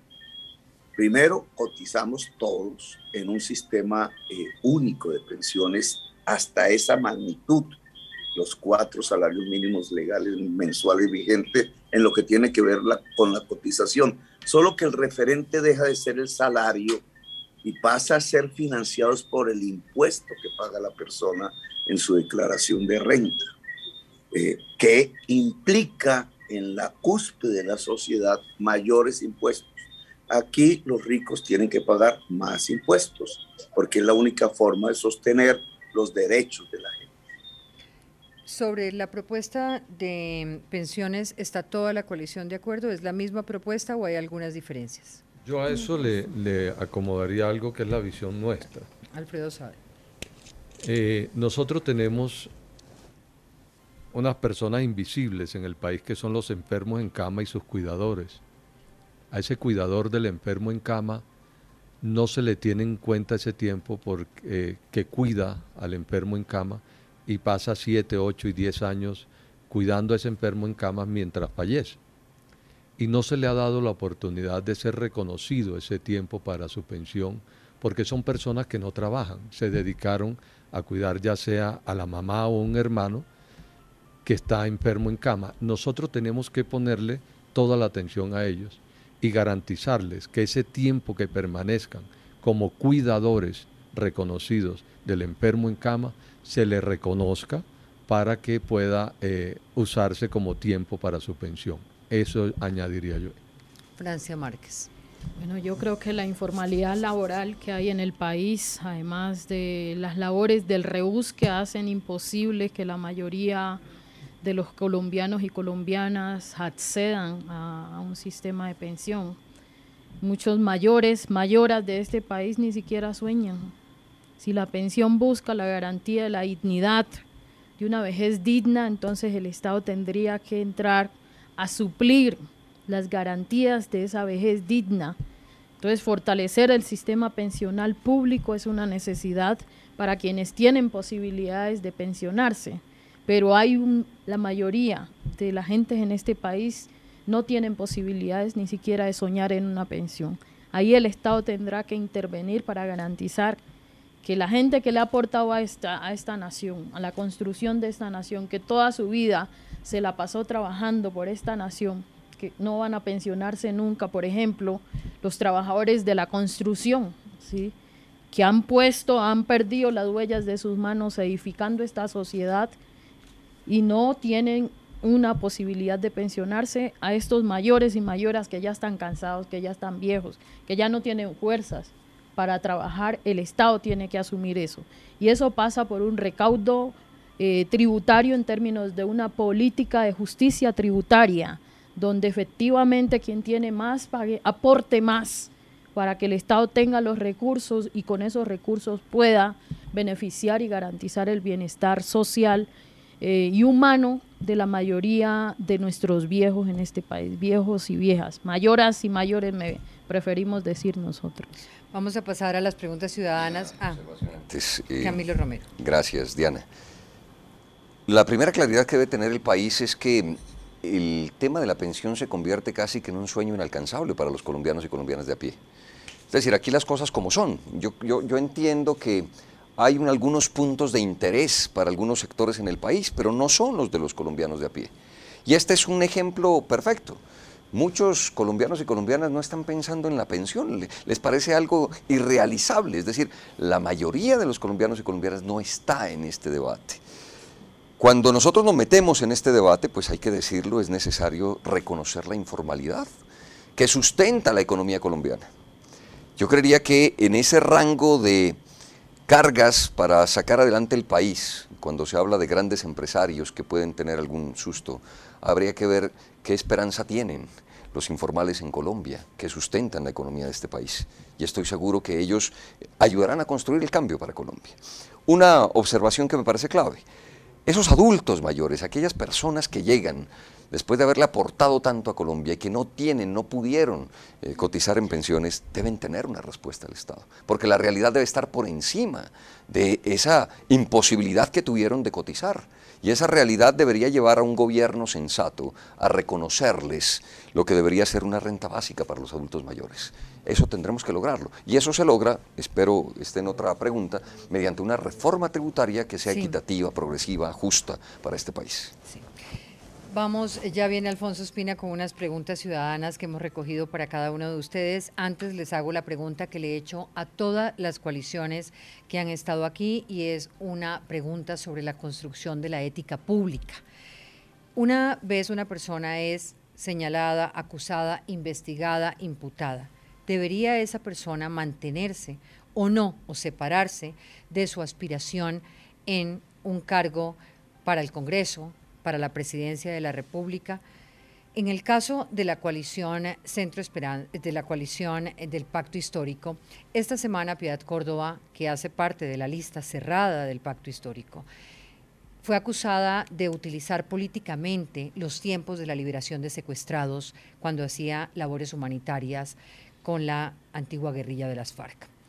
¿Debería Piedad Córdoba salir va a ser sacada de la lista en aras de dejar que la justicia actúe eh, y tome una decisión final sobre los señalamientos? Señor Sade. A mí me gustaría que la pregunta comenzara así.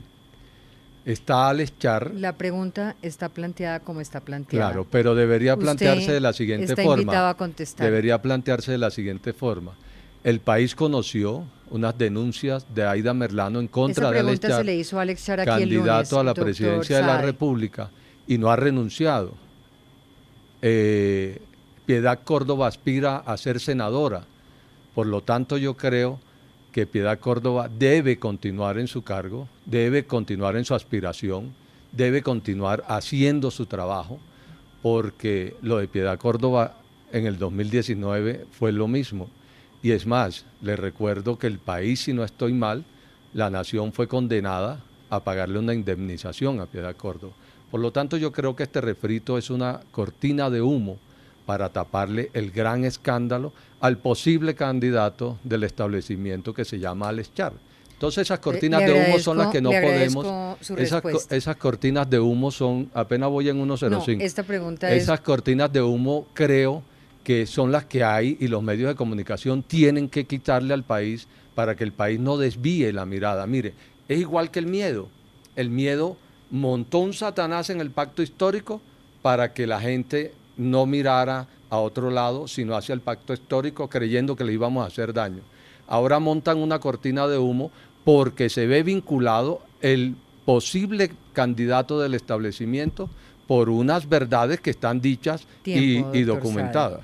Quiero decirle que esa pregunta que usted dice que no se hizo, se hizo aquí al candidato Alex Char y a todos los candidatos de la coalición de el equipo por Colombia. Para que usted tenga la precisión y entonces no haga afirmaciones que no son. Señor Camilo Romero. Bueno, Diana, a ver, digamos si estuviésemos en una democracia de verdad, uno podría hacer afirmaciones como la que usted señala. Pues sería lo lógico que la justicia se encargue. ¿De qué justicia estamos hablando en este país? Una justicia corrupta. Una justicia que el poder político, mafioso, criminal de Colombia se tomó la institucionalidad. Es decir, el riesgo de nuestra democracia es total. A la fiscalía la han usado como un aparato criminal en este país. Después de la amenaza de muerte está la amenaza a la libertad. Y aquí un señor como Néstor Humberto Martínez se paseó el país amenazando gobernadores en el año 2018 para no abrirles procesos que terminarían en el apoyo necesario a su candidato Germán Vargas Lleras. Entonces las cosas como son. Esta democracia nuestra tiene todos estos retos que hay que superarlos, por supuesto, pero que son una realidad hoy.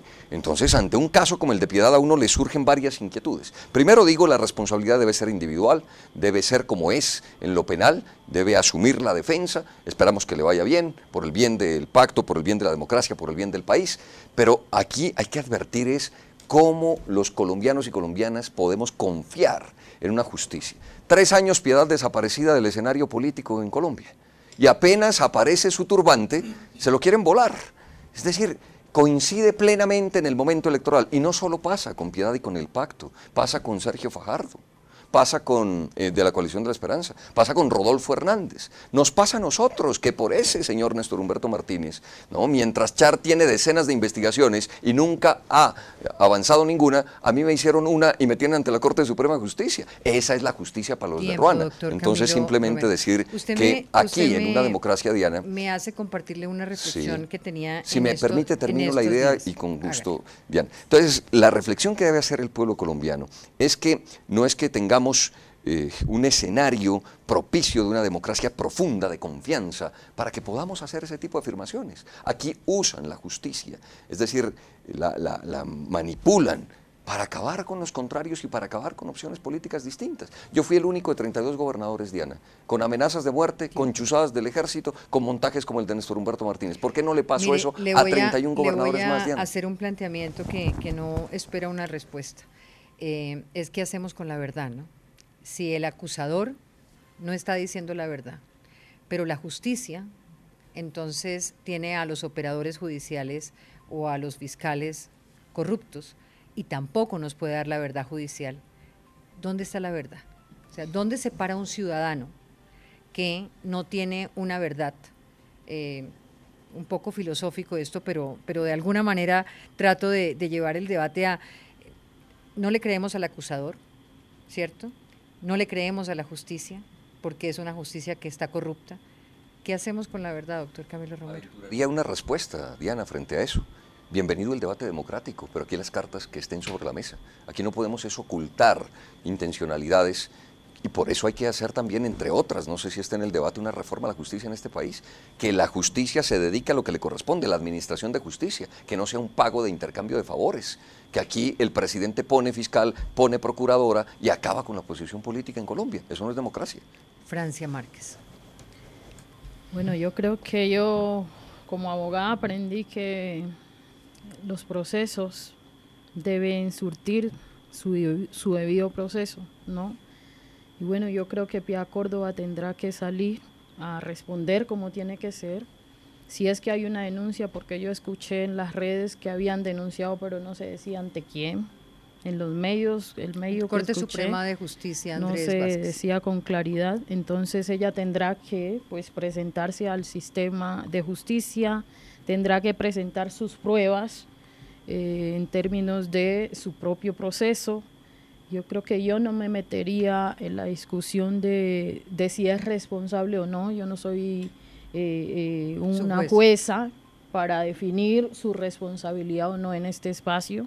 Solo creo que el sistema de justicia tiene que brindar garantías reales, porque a veces la justicia opera para un lado, como lo dice Camilo aquí, pero para el otro no. La situación de Aida Merlano no es de ahora. Eso lleva años, ¿sí? Y sin embargo no hay esclarecimiento de esos hechos.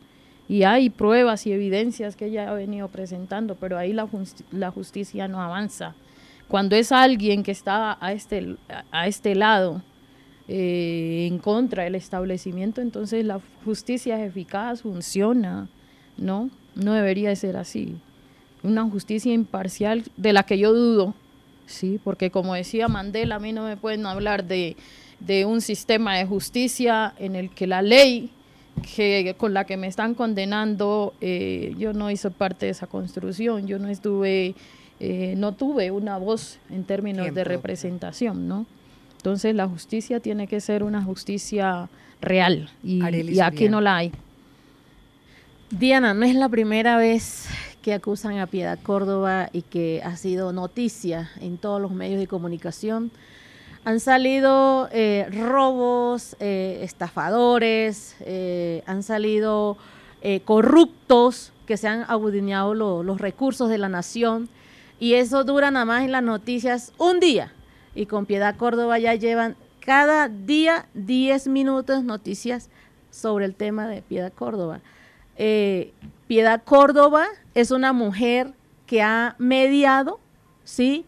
En procesos que han sido difíciles en los colombianos que hemos pasado el secuestro, ¿sí? ¿Cómo es posible que hoy una mujer negra, ¿sí?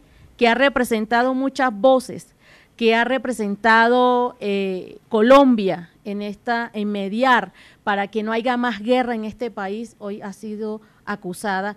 Yo solamente pido celeridad en el proceso y que se cumpla con el debido proceso si realmente ella es culpable y que ella tiene que presentarse en esta justicia que realmente ojalá se aplique la justicia verdadera y no una justicia que se acomode a los intereses. Por ejemplo, si hoy por lo menos el presidente Duque, hoy acusan a Uribe de, de ser asesino, de ser eh, paramilitar, de ser algo, yo sé que saldría inmediatamente a ser inocente, pero hoy es una mujer que como mujer también la sororidad con las mujeres, porque las mujeres es tan difícil para poder eh, estar en un espacio político electoral, porque ahí empieza también la estigmatización, la persecución y el señalamiento contra nosotros. Yo creo que aquí eh, hemos todos redondeado la idea y a mí siempre como mujer indígena, le voy a decir, Diana, que siempre me dice tiempo en un punto 30 cuando los demás compañeros han pasado hasta dos minutos. Entonces, no solamente he sufrido esta discriminación en los medios de comunicación, sino en las redes sociales. Y han habido debates donde no han invitado a esta mujer indígena porque dicen que no tiene capacidad, no está preparada para gobernar este país. Pero es la mujer que conoce como lo conoce Francia, somos las dos mujeres que hemos caminado los territorios y que conocemos las problemáticas y que sabemos quiénes son los corruptos de este país y quienes sabemos quiénes se han robado la plata de este país, quienes también se han apoderado de las tierras de los campesinos que hoy no siembran para dar alimento y que hoy muchos niños y mujeres han muerto del hambre. Entonces, hoy, como es Piedad Córdoba la que está en el pacto histórico, estoy segura que si hoy Piedad Córdoba estuviera en otras las coaliciones de, la derecha, no la estuvieran persiguiendo, hoy la estuvieran aplaudiendo. Quiero decirle que a todos se les marca el tiempo y a todos se les permite redondear la idea. Si usted, si usted quiere utilizar su discurso político para decir que a usted no se le respeta, está en su derecho, pero no a costa mía. Alfonso Espina, siga usted con las preguntas ciudadanas.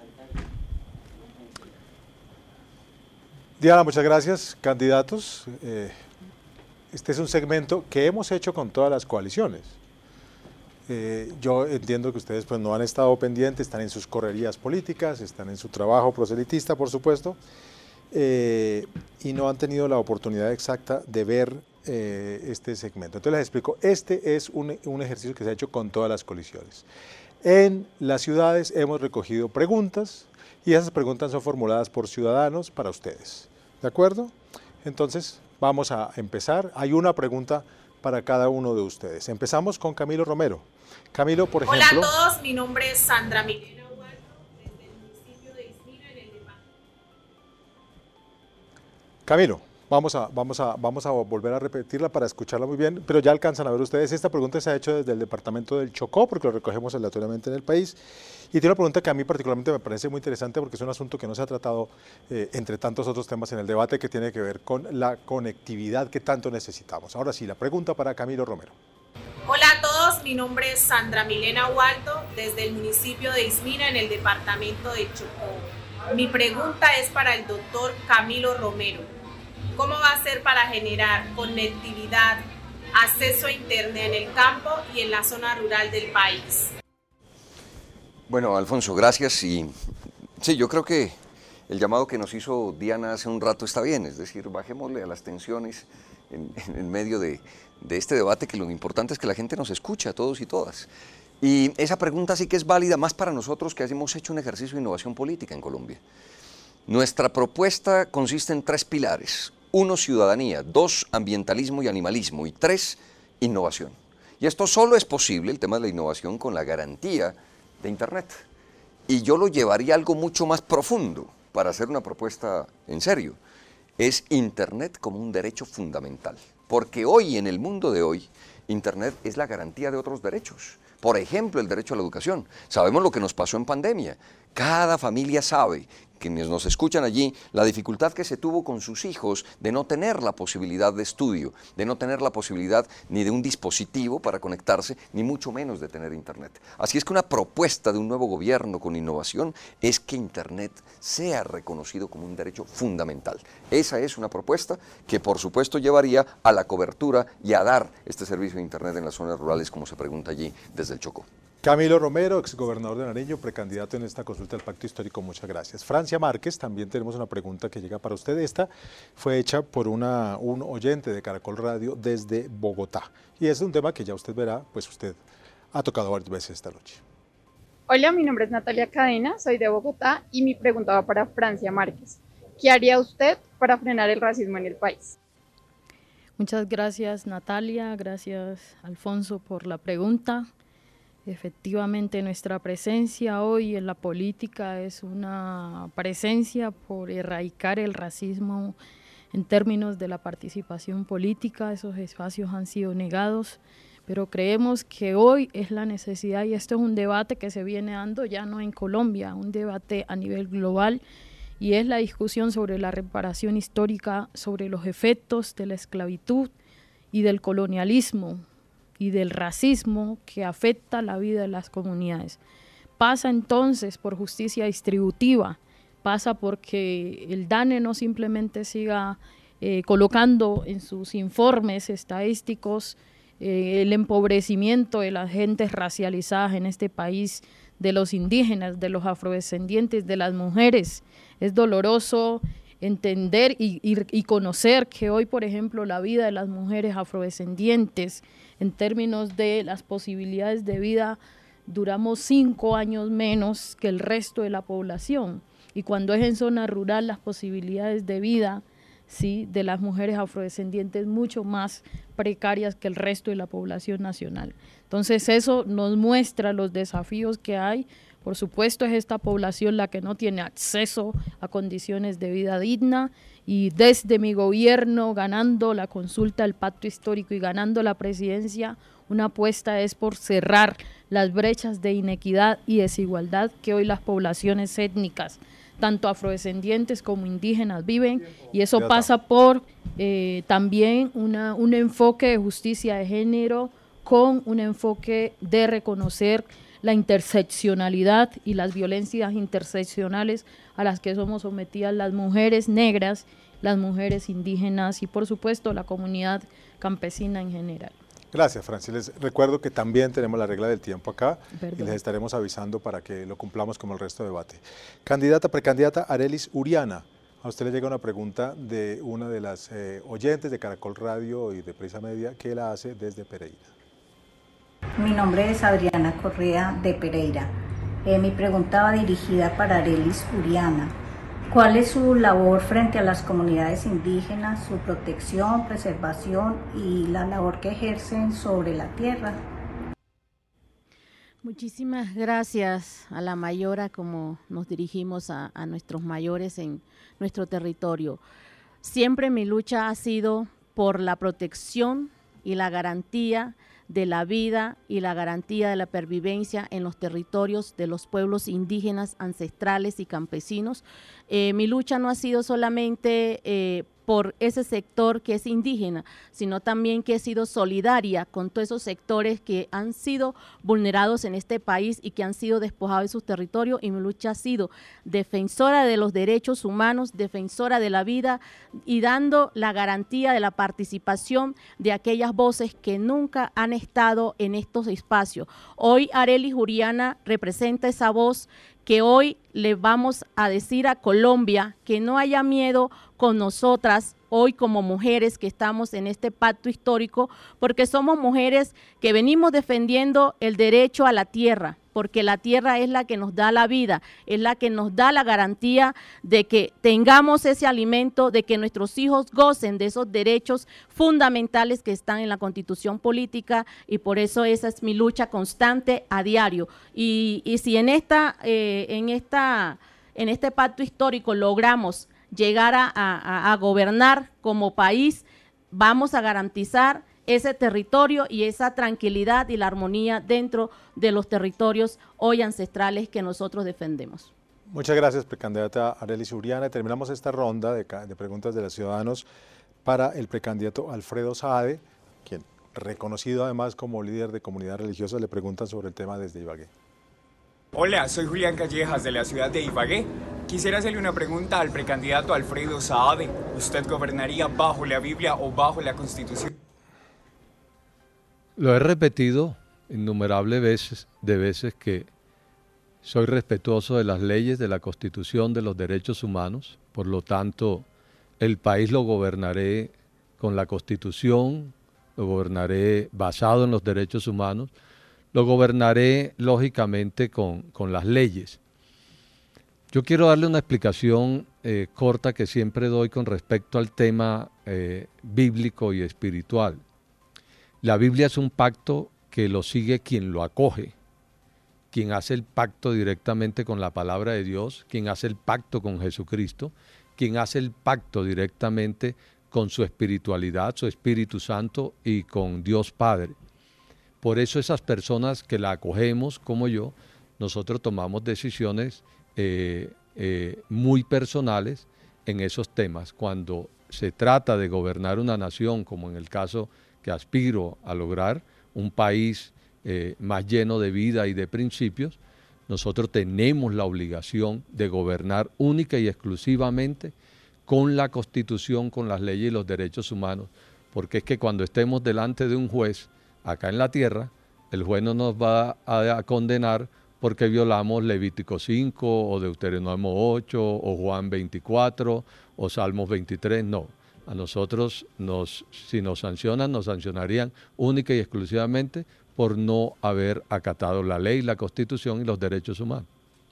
Gracias, gracias. Voy a darle paso a mi compañero subdirector del país en América, Javier Lafuente, que como todas las noches tiene las la pregunta global para los candidatos. Javier. Candidatos, candidatas, buenas noches, un gusto saludarlos. Yo les quería preguntar por el giro progresista que está habiendo en América Latina en los últimos años, los triunfos de fuerzas de izquierdas progresistas. Eh, en caso de triunfar el pacto histórico, alguno de ustedes alcanzar la, la presidencia de, Colombia, ¿con quién se sienten más afines? ¿A quién se sienten más cercanos de los últimos triunfos? Ah, hay de, de, todo, desde la, la erupción de algún joven como Gabriel Boric, Alberto Fernández en Argentina, Andrés Manuel López Obrador, y también fuerzas que se dicen de izquierdas con derivas autoritarias y violaciones de los derechos humanos, caso de Venezuela, de Nicaragua. Me gustaría saber dónde se sitúan ustedes y cuáles son sus eh, quizás ejemplos en los, que, en los que se miran. Muchas gracias. Camilo Romero. Gracias, Diana. Digamos que las expresiones de los pueblos son libres, son autónomas, es muy difícil lograr equiparar, digamos, que sean exactamente iguales o, qué emulación podemos tener. Pero cuando hablé al inicio de este debate que lo nuestro representa un ejercicio de innovación política, de hacer cosas distintas, el ejercicio en el departamento que goberné en Nariño fue de un nuevo gobierno, es decir, con innovación social, con gobierno abierto, transparencia, participación, colaboración, conceptos hoy, digamos, de, de vanguardia, de economía colaborativa también, de otro modelo. Y me parece relevante que en el ejercicio de comprender las nuevas ciudadanías, no esa lateralidad de la política, hay unas nuevas causas ciudadanas. Es decir, no se podría encasillar dentro del mismo costal, si se me permite el término, a todos por decir son progresistas, hacen parte de la alternatividad en América Latina. Claro que hay un giro, lo reconocemos, pero a mí me gusta que se reconozca la diversidad y unas nuevas causas ciudadanas que van incluso por encima de las diferencias partidistas y a veces hasta ideológicas. Me he encontrado conservadores bajo el concepto de conservar la vida, que son animalistas y coinciden con nosotros en una causa más allá de su partido, que estamos en orillas completamente opuestas. Así es que yo sí creo en la reivindicación de una nueva ciudadanía que requiere un nuevo gobierno y no esto tan arcaico de creer que los gobiernos y las democracias son lo de hace 30 o 70 o 120 años. Quiero valorar en ese sentido un surgimiento de un liderazgo nuevo de esas nuevas ciudadanías que es Boric en Chile. Boric. Doctor Gustavo Petro. creí que me habían excluido ya del debate. dos rondas que no me dejan hablar.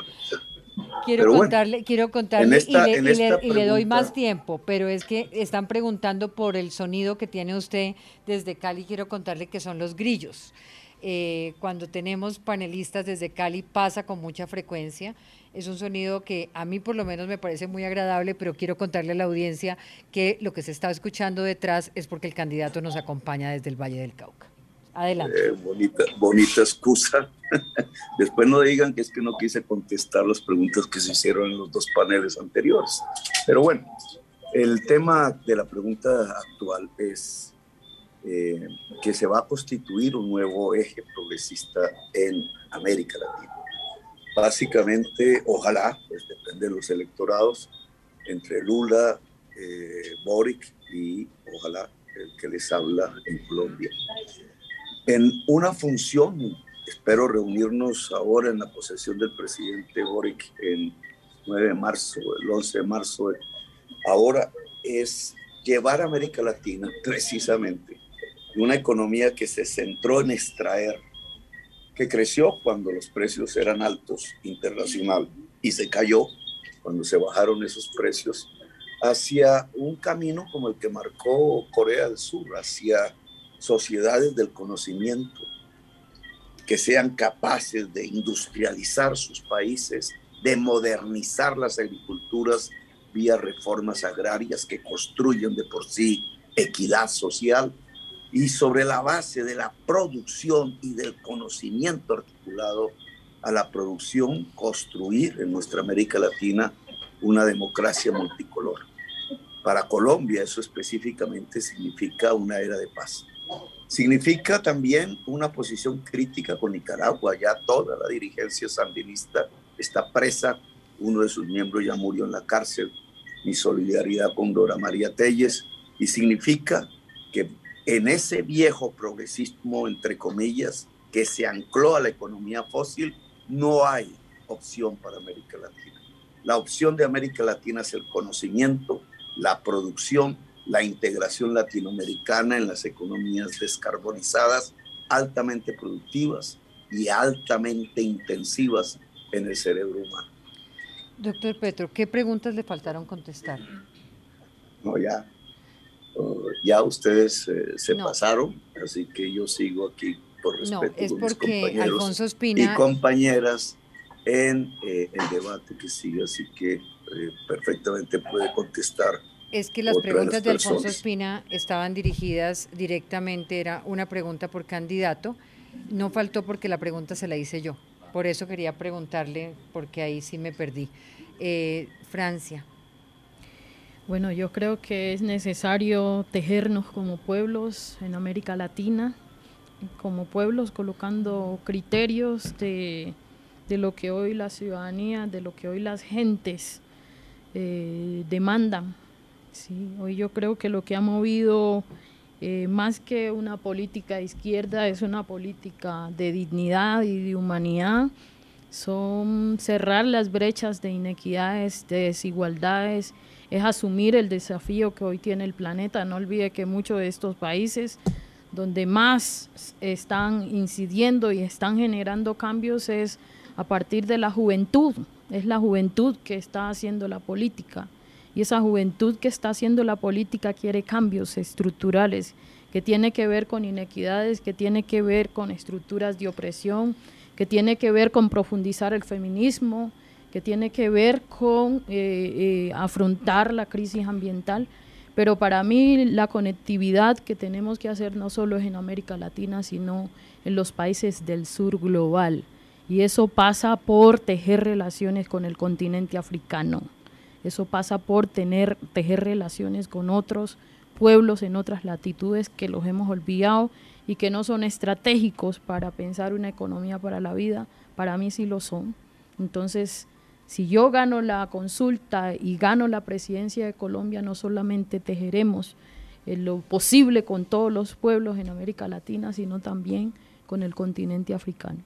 Arelis Uriana. Bueno, no sé si me dé tiempo, Diana, pero me siento afines con dos personajes muy importantes que hoy marcan la historia en América Latina y ese giro en América Latina lo está dando la gente de a pie. Ese giro es por una política alternativa, una política que le genera paz y confianza a la gente.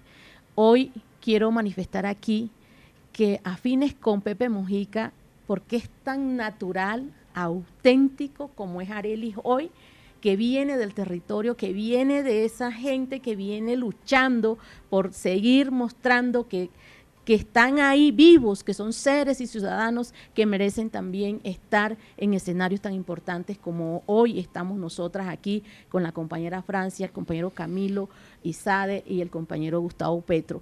Hoy ese, ese es el cambio que la gente está buscando, la alternativa de una política que realmente recoja, sí, los intereses de cada uno de nosotros, los desde allí abajo hasta el más alto, queremos nosotros dar ese giro en América Latina. También con Boric, porque he sido una luchadora por la defensa de la participación de la juventud en todos los escenarios donde se toman las decisiones para las políticas públicas, donde se defienden los derechos de cada población.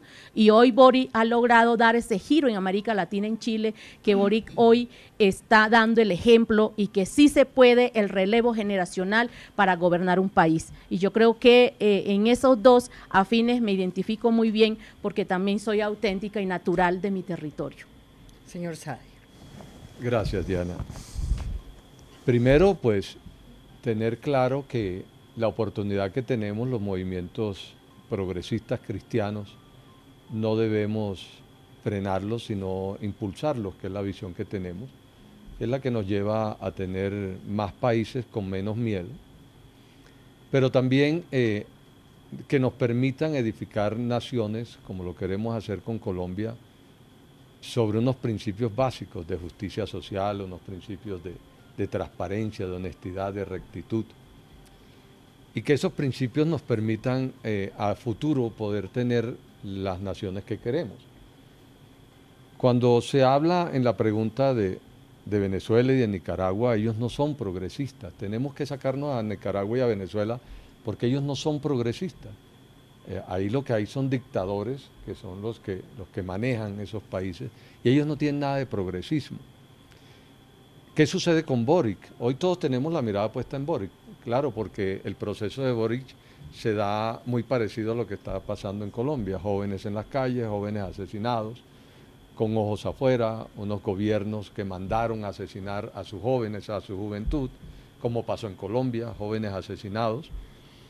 Y creo que, lo que tenemos que continuar eh, es este gran movimiento eh, cristiano progresista que es el que aspiramos que se riegue no solamente en Latinoamérica, sino en todo el mundo. Me falta una pregunta porque se nos acaba el tiempo y tiene que ver con la seguridad de los territorios. ¿Cómo enfrentar, qué hacer, qué cambiarían ustedes para evitar el asesinato de líderes sociales, para evitar la violencia en el Cauca, en Arauca, ¿de qué manera se enfrentarían ustedes a disidencias de las FARC, guerrilla del ELN, grupos armados, los llamados GAO, narcotraficantes? ¿Cuál es su propuesta, doctor Petro?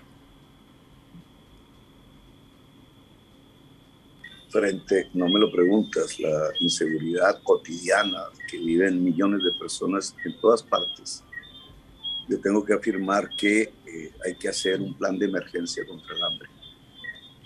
Y eso garantizará reducir las inseguridades en la calle, en la esquina, en el parque. Porque buena parte del crecimiento de la inseguridad en Colombia se debe a una población que hoy tiene hambre.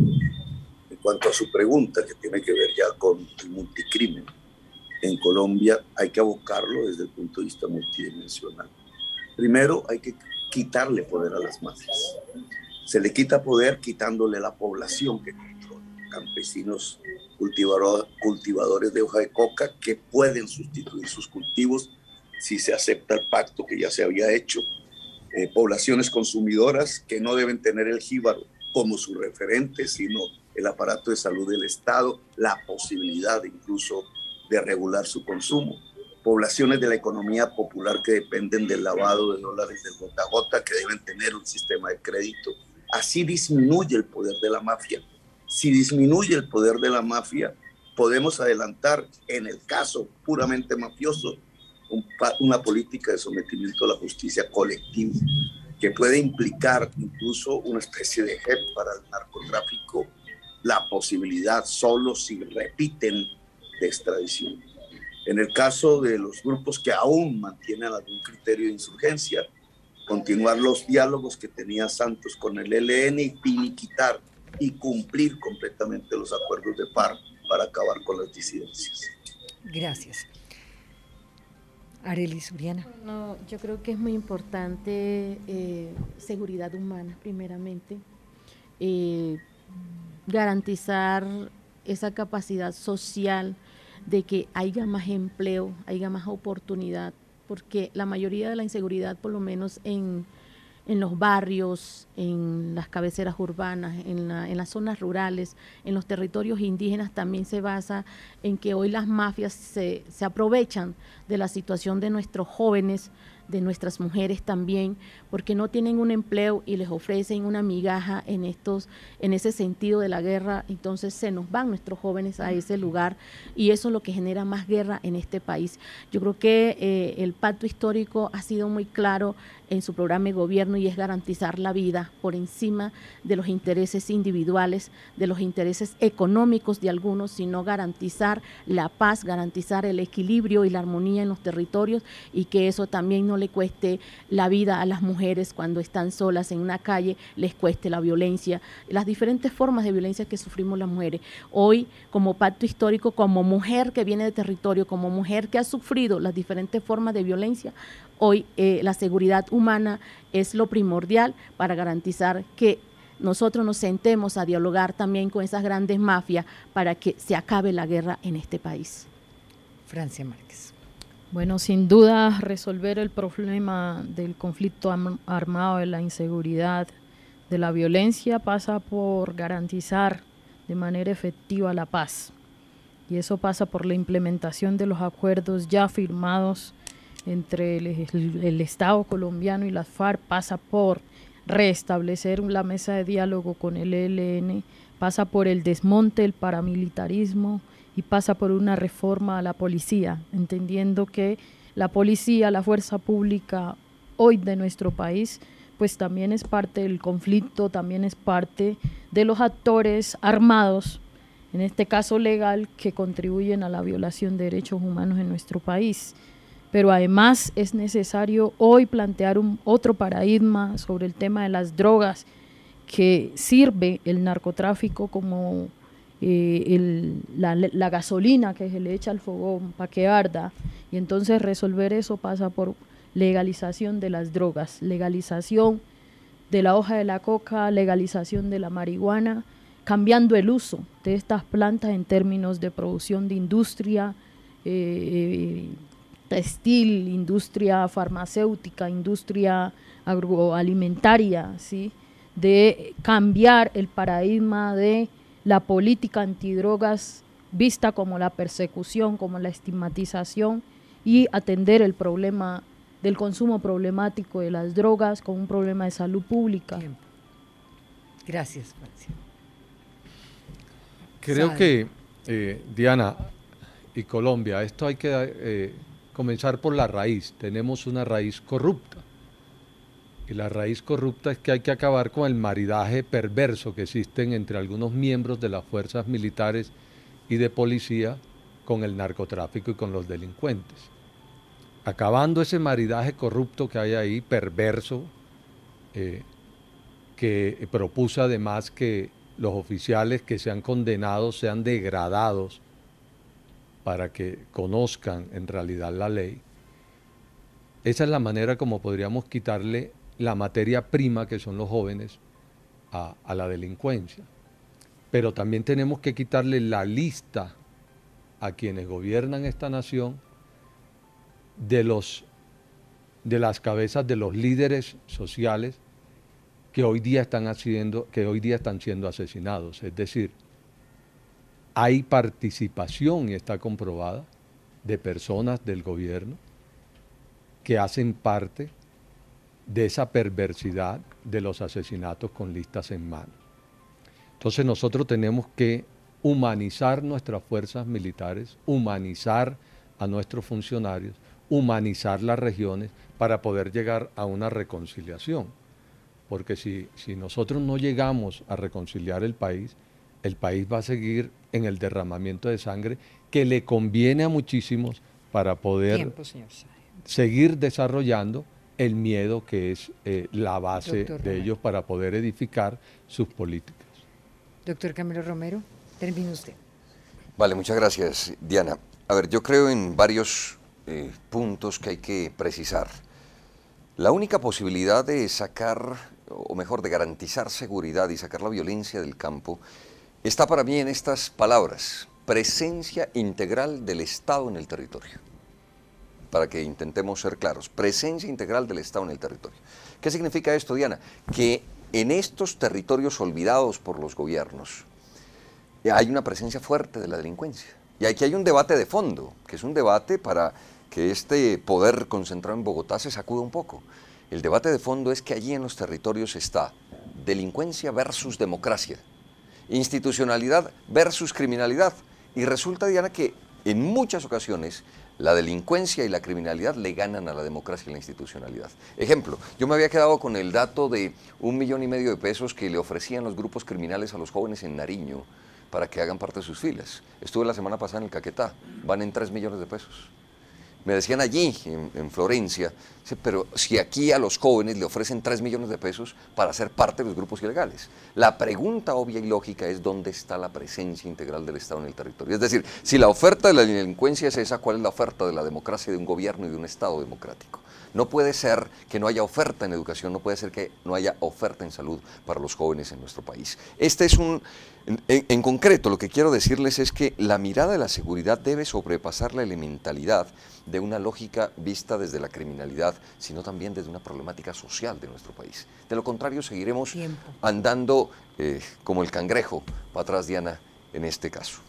Se nos acabó el tiempo, pero gracias, gracias a la audiencia, gracias a los miembros de la coalición del Pacto Histórico, así como a los miembros de, las coaliciones que estuvieron aquí los días anteriores. Ustedes sigan con la programación de Caracol Radio.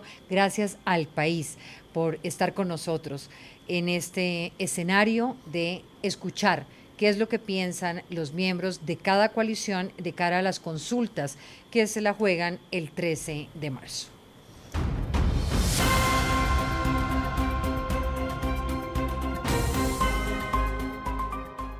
Hora 2022, la hora de las elecciones.